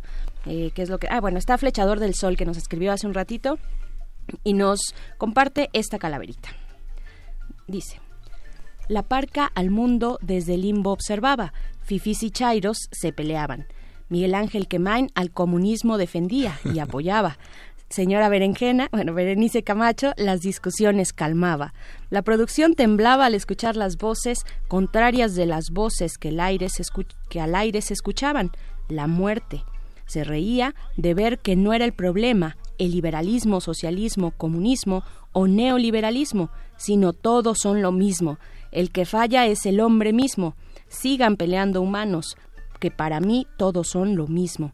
Y la parca sabía, dijo cor- y la parca sabia, dijo corrupto, honesto o santo, no importa al que se le apague su velita, con alegría por él voy y lo traigo ahorita. Ahí está Flechador del Sol compa- compartiéndonos su calaverita. Y pues bueno, también esta mesa de mundos posibles pues eh, trae, trae recuerdos para algunos en la audiencia, pues la canción eh, El derecho de vivir en paz de Víctor Jara, por acá nos compartía también ¿Dónde está refrancito? Te estoy buscando. Pues bueno, eh, nos, nos dice que, que le trae muy buenos recuerdos esta canción. Eh, y pues bueno, te mandamos un abrazo. También Mayra Elizondo, que está por acá, también dice, nos mantendremos luchando por asegurar el derecho a vivir en paz de todas las personas. Todos somos Chile, gracias al doctor Alberto Betancourt por porque hace florecer mucho mis sentimientos más profundos. Sí, tiene esa, esa capacidad del doctor Alberto Betancourt. Y bueno, eh, vamos ahora sí ya con lo que sigue. Tenemos ya nuestra llamada eh, en la línea. Está Itzel Checa. Ella es coordinadora del Observatorio Designaciones Públicas, un observatorio que se realiza en colaboración de las organizaciones Artículo 19 y Fundar. Itzel, muy buenos días. ¿Qué tal? Muy buenos días, Berenice. Me da mucho gusto saludarte y compartir con tu auditorio. Pues aquí estamos eh, Miguel Ángel Quemain y yo otra vez aquí pues conversando contigo, dándole seguimiento a esto pues que hemos ya dado eh, información desde casi desde su inicio y, llega un momento importante, Itzel, esta votación que finalmente no se logra en el Senado. Yo, yo te, te pediría primero tal vez que nos describas el proceso para que todos en la audiencia tenga, tengamos idea clara de qué significa eh, la designación de la persona que estará a cargo de la Comisión Nacional de Derechos Humanos. Eh, con todo gusto. Pues compartir que, como saben, eh, quien asumirá esta enorme responsabilidad estará al frente por cinco años de, yo diría, de una de las instancias más importantes para la protección de nuestros derechos de las personas, eh, de las personas incluso que pueden estar en situaciones de mayor vulnerabilidad o discriminación. Y en ese sentido, el 3 de octubre se aprobó por parte del Senado una convocatoria con la cual iniciaba públicamente este proceso. Esta convocatoria fue publicada el 4 de octubre y a partir de ahí lo que siguió fue una etapa de presentación de candidaturas con algunos documentos. El 17 de octubre se publicó una lista eh, con eh, los perfiles de 56 personas que la que se registraron y que las comisiones de derechos humanos y de justicia del Senado eh, consideraron que cumplían con los requisitos de elegibilidad. Eh, posteriormente se hizo una sesión de Parlamento abierto donde se escuchó a distintas organizaciones, colectivos, en términos de las preocupaciones sobre el perfil, cuáles eran las características que se veían que tendría que, re- que- reunir esta persona, eh, las garantías del proceso, algunas preocupaciones sobre el propio funcionamiento de la comisión. Entonces fue una sesión muy rica y después de eso se llevaron a cabo en tres días las entrevistas de estas 56 personas porque una renunció y lo que procedería después de esas entrevistas es un análisis justamente de la idoneidad de estos perfiles. La convocatoria vale la pena destacar que eh, incorporó estándares importantes y generó algunos precedentes también relevantes para darle mucha garantía a esta última etapa del proceso. Y eso fue establecer indicadores para valorar la trayectoria y la idoneidad de los de las de las candidaturas y que en función de esa valoración eh, iba a ser vinculante a la decisión que se tomara. Es decir, uno lo que interpreta de esa de esa base es que quien no cubriera o quien no pasara esa evaluación, pues no podría estar en la terna. Eh, entonces lo que vimos eh, de manera me parece muy lamentable eh, en el martes cuando se reúnen las comisiones de derechos humanos y de justicia, pues es que en realidad no se dieron a conocer públicamente estos indicadores y peor aún las valoraciones que se hicieron de las 56 candidaturas. Lo que se vio en ese día fue una terna eh, construida de manera discrecional, de manera opaca por la Junta de Coordinación Política, y esa fue la terna que aprobó la mayoría de esas comisiones y que eh, el día de ayer pues se presentó en el pleno y como vimos el desenlace no reunió las dos terceras partes. Claro. ¿Y ¿Qué, qué sigue? ¿Qué sigue en este momento? Bueno, hay muchas cosas que preguntar. Eh, por ejemplo, el impacto y el sabor de boca, digamos, que deja a las organizaciones que estuvieron ahí presentes en este, pues, en este ejercicio de parlamento abierto, ¿no? Eh, lo habíamos visto en otras ocasiones, lo habíamos visto eh, para otras designaciones, tal vez no necesariamente de la Comisión Nacional de Derechos Humanos, sino para otros nombramientos. Eh, pues habíamos visto un ejercicio ¿no? donde se escuchaba a las organizaciones, digamos, tan, tan de cerca. sí se había establecido mecanismos para que se enviaran preguntas, para que se enviaran Ujú. casos prácticos, alguna otra información, pero nos parece que esos ejercicios en realidad cobran relevancia si realmente todo lo que ahí se comparte, las preocupaciones por las organizaciones y las propuestas, son consideradas. Y lo que vimos entonces fue que el pro- las propias comisiones y el propio Senado eh, desobedeció sus, las reglas que ellos se impusieron porque no publicaron esta, esta evaluación y entonces al presentar una terna que respondía más a un acuerdo partidista, pues al final eh, genera muchas dudas, muchos cuestionamientos sobre la idoneidad. Eh, me parece que hay como mucha información que se ha venido compartiendo en, ¿no? en los medios, en las redes, donde pues esa terna no, no representa, digamos, a las tres mejores personas. Eh, hay algunas eh, cercanías, algunos elementos que generan duda y esos serían motivos suficientes para que no se hubiera aprobado, pero también diría que para que entonces el Senado, al no aprobarse estas dos, en estas dos rondas de votación, eh, se regresara a las comisiones a en realidad hacer un trabajo de valoración y análisis para ubicar a las mejores propuestas y no fuera no Eh, la ficha o las personas que están poniendo distintos partidos pero lo que también vimos es de manera eh, sui generis un acuerdo que aprueba la mesa directiva ayer bajo el cual eh, abre la posibilidad de que no solamente se vote dos veces sino tres veces. Eso tampoco se había visto en otros procesos de designación es decir las rondas de alguna forma que se habían establecido por costumbre parlamentaria era dos lo que dice la ley de la Comisión Nacional de los Derechos Humanos es que si no se alcanza la votación se tendría que tener una nueva terna y lo que hizo la mesa directiva es decir, bueno, podremos abrir la posibilidad a tres y si ya en tres intentos no, ah, entonces sí ya nos vamos a las comisiones para que hagan una nueva terna. Entonces, eh, pues en este escenario me parece que podríamos no tener la oportunidad, el Senado tiene una oportunidad para enmendar esta parte del proceso que me parece que lo está manchando demasiado, que no es todo lo, bien que se había venido avanzando y todos estos precedentes, pues al final con esta práctica lo que hace ver es que no fue un proceso de mucha simulación donde todo lo demás no importó y que se están imponiendo acuerdos populares. Claro. ¿Cómo, ¿Cómo entender también a, a la comisión en el Senado? ¿Quiénes son los eh, las bancadas que tienen mayor presencia en esta Comisión de Derechos Humanos de- dentro del Senado, que finalmente son los que pues deciden, ¿no? Los que deciden cómo eh, irá integrada la terna, tengo entendido. ¿Es así? Eh, sí, bueno, eh, la mayoría está conformada por Morena, Ajá. aunque cabe destacar que en la en la votación que se hizo el martes en las comisiones, pues la ah, hubo votos, eh, me parece muy reconocidos en contra de propias senadoras y senadores de Morena y de un senador, eh, digamos, en grupo parlamentario.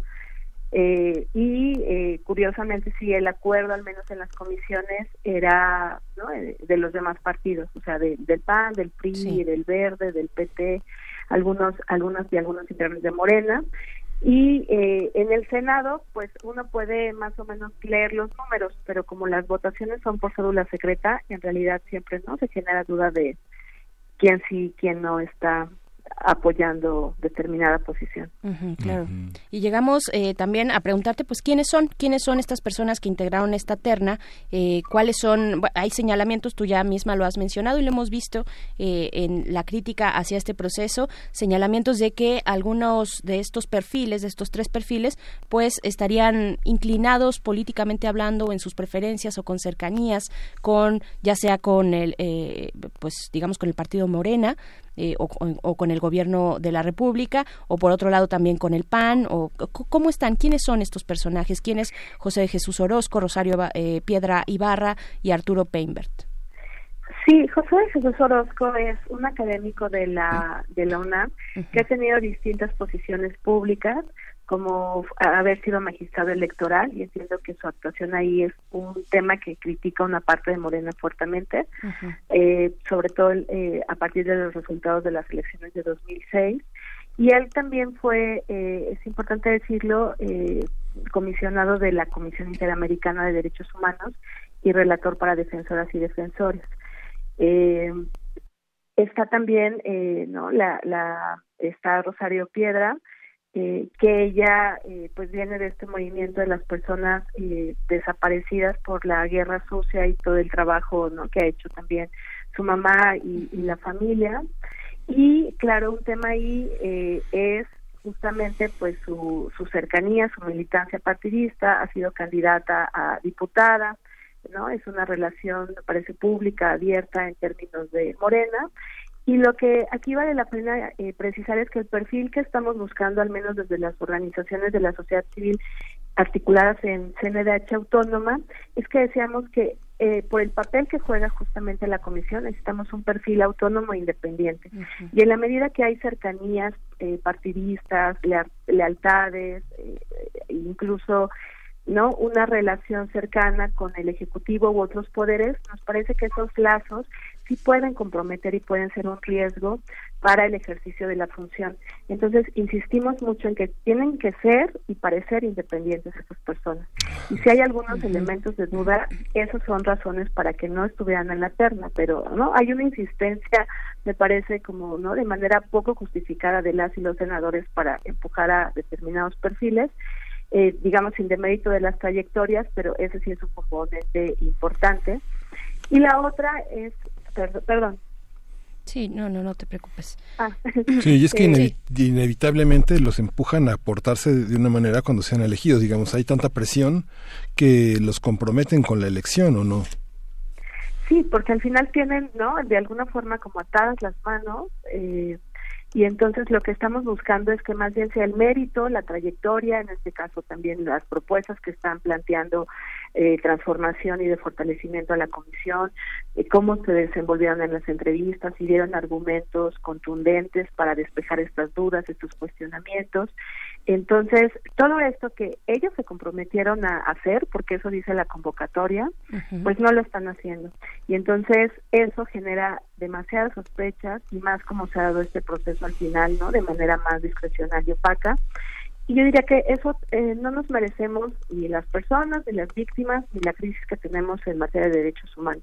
El Senado tiene una gran responsabilidad y se ha cuestionado mucho esta política de cuotas, de cuates, de cuatas en las designaciones y estamos en una narrativa de transformación que pasa también por transformar estos, estas prácticas y darle paso a otros criterios pues más objetivos, más de más de mérito a estas designaciones y de manera desafortunada no lo estamos viendo ahora en el Senado. Bien, pues, pues Itzel Checa, daremos seguimiento a, esta cuestión. Solamente recuérdanos, pues, qué sigue, eh, además de la siguiente votación que será el 5 de noviembre, eh, qué sigue y en su caso de no ser aprobada por las tres, dos terceras partes del Senado, pues, qué podría pasar. Pues sí, eh, eh, está la, la, la discusión de la tercera ronda de esta, de esta terna el martes 5. Eh, esperemos que no sea aprobada y que regrese a comisiones para que pueda hacerse un- una deliberación y un análisis más exhaustivo de los perfiles y se presente otra terna. Si no es el caso y se, ¿no? se acuerdan eh, y una persona eh, logra esa votación, pues asumiría el cargo el 16 de noviembre y, tendríamos nueva ombudsman. Pero es importante mencionar que sí hay una posibilidad de, de impugnar este proceso justamente pues por la poca certeza jurídica y eh, no que se está atentando contra las propias normas y procedimientos y reglas que el Senado estableció. Pues bueno, estaremos atentos también desde este espacio.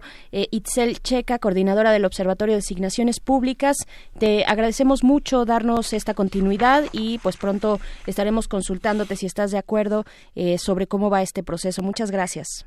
No, muchas gracias a ti, Berenice, a ti, Miguel Ángel. Un saludo a todos los auditores. Gracias. Gracias, Itzel. Vamos a ir con música, vamos a escuchar The Porter, Host of a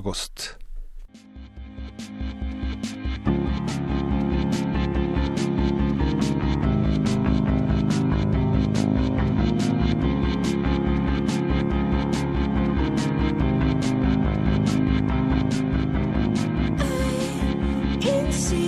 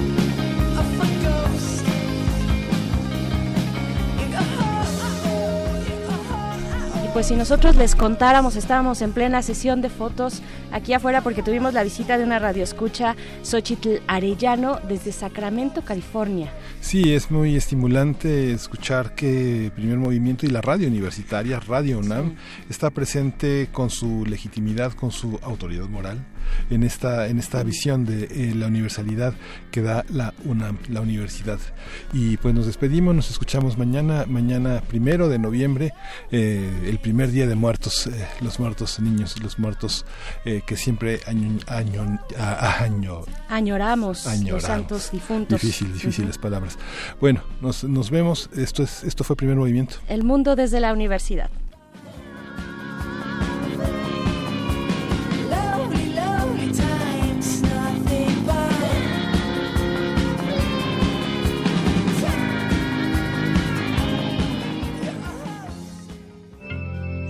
Radio UNAM presentó Primer Movimiento. El mundo desde la universidad.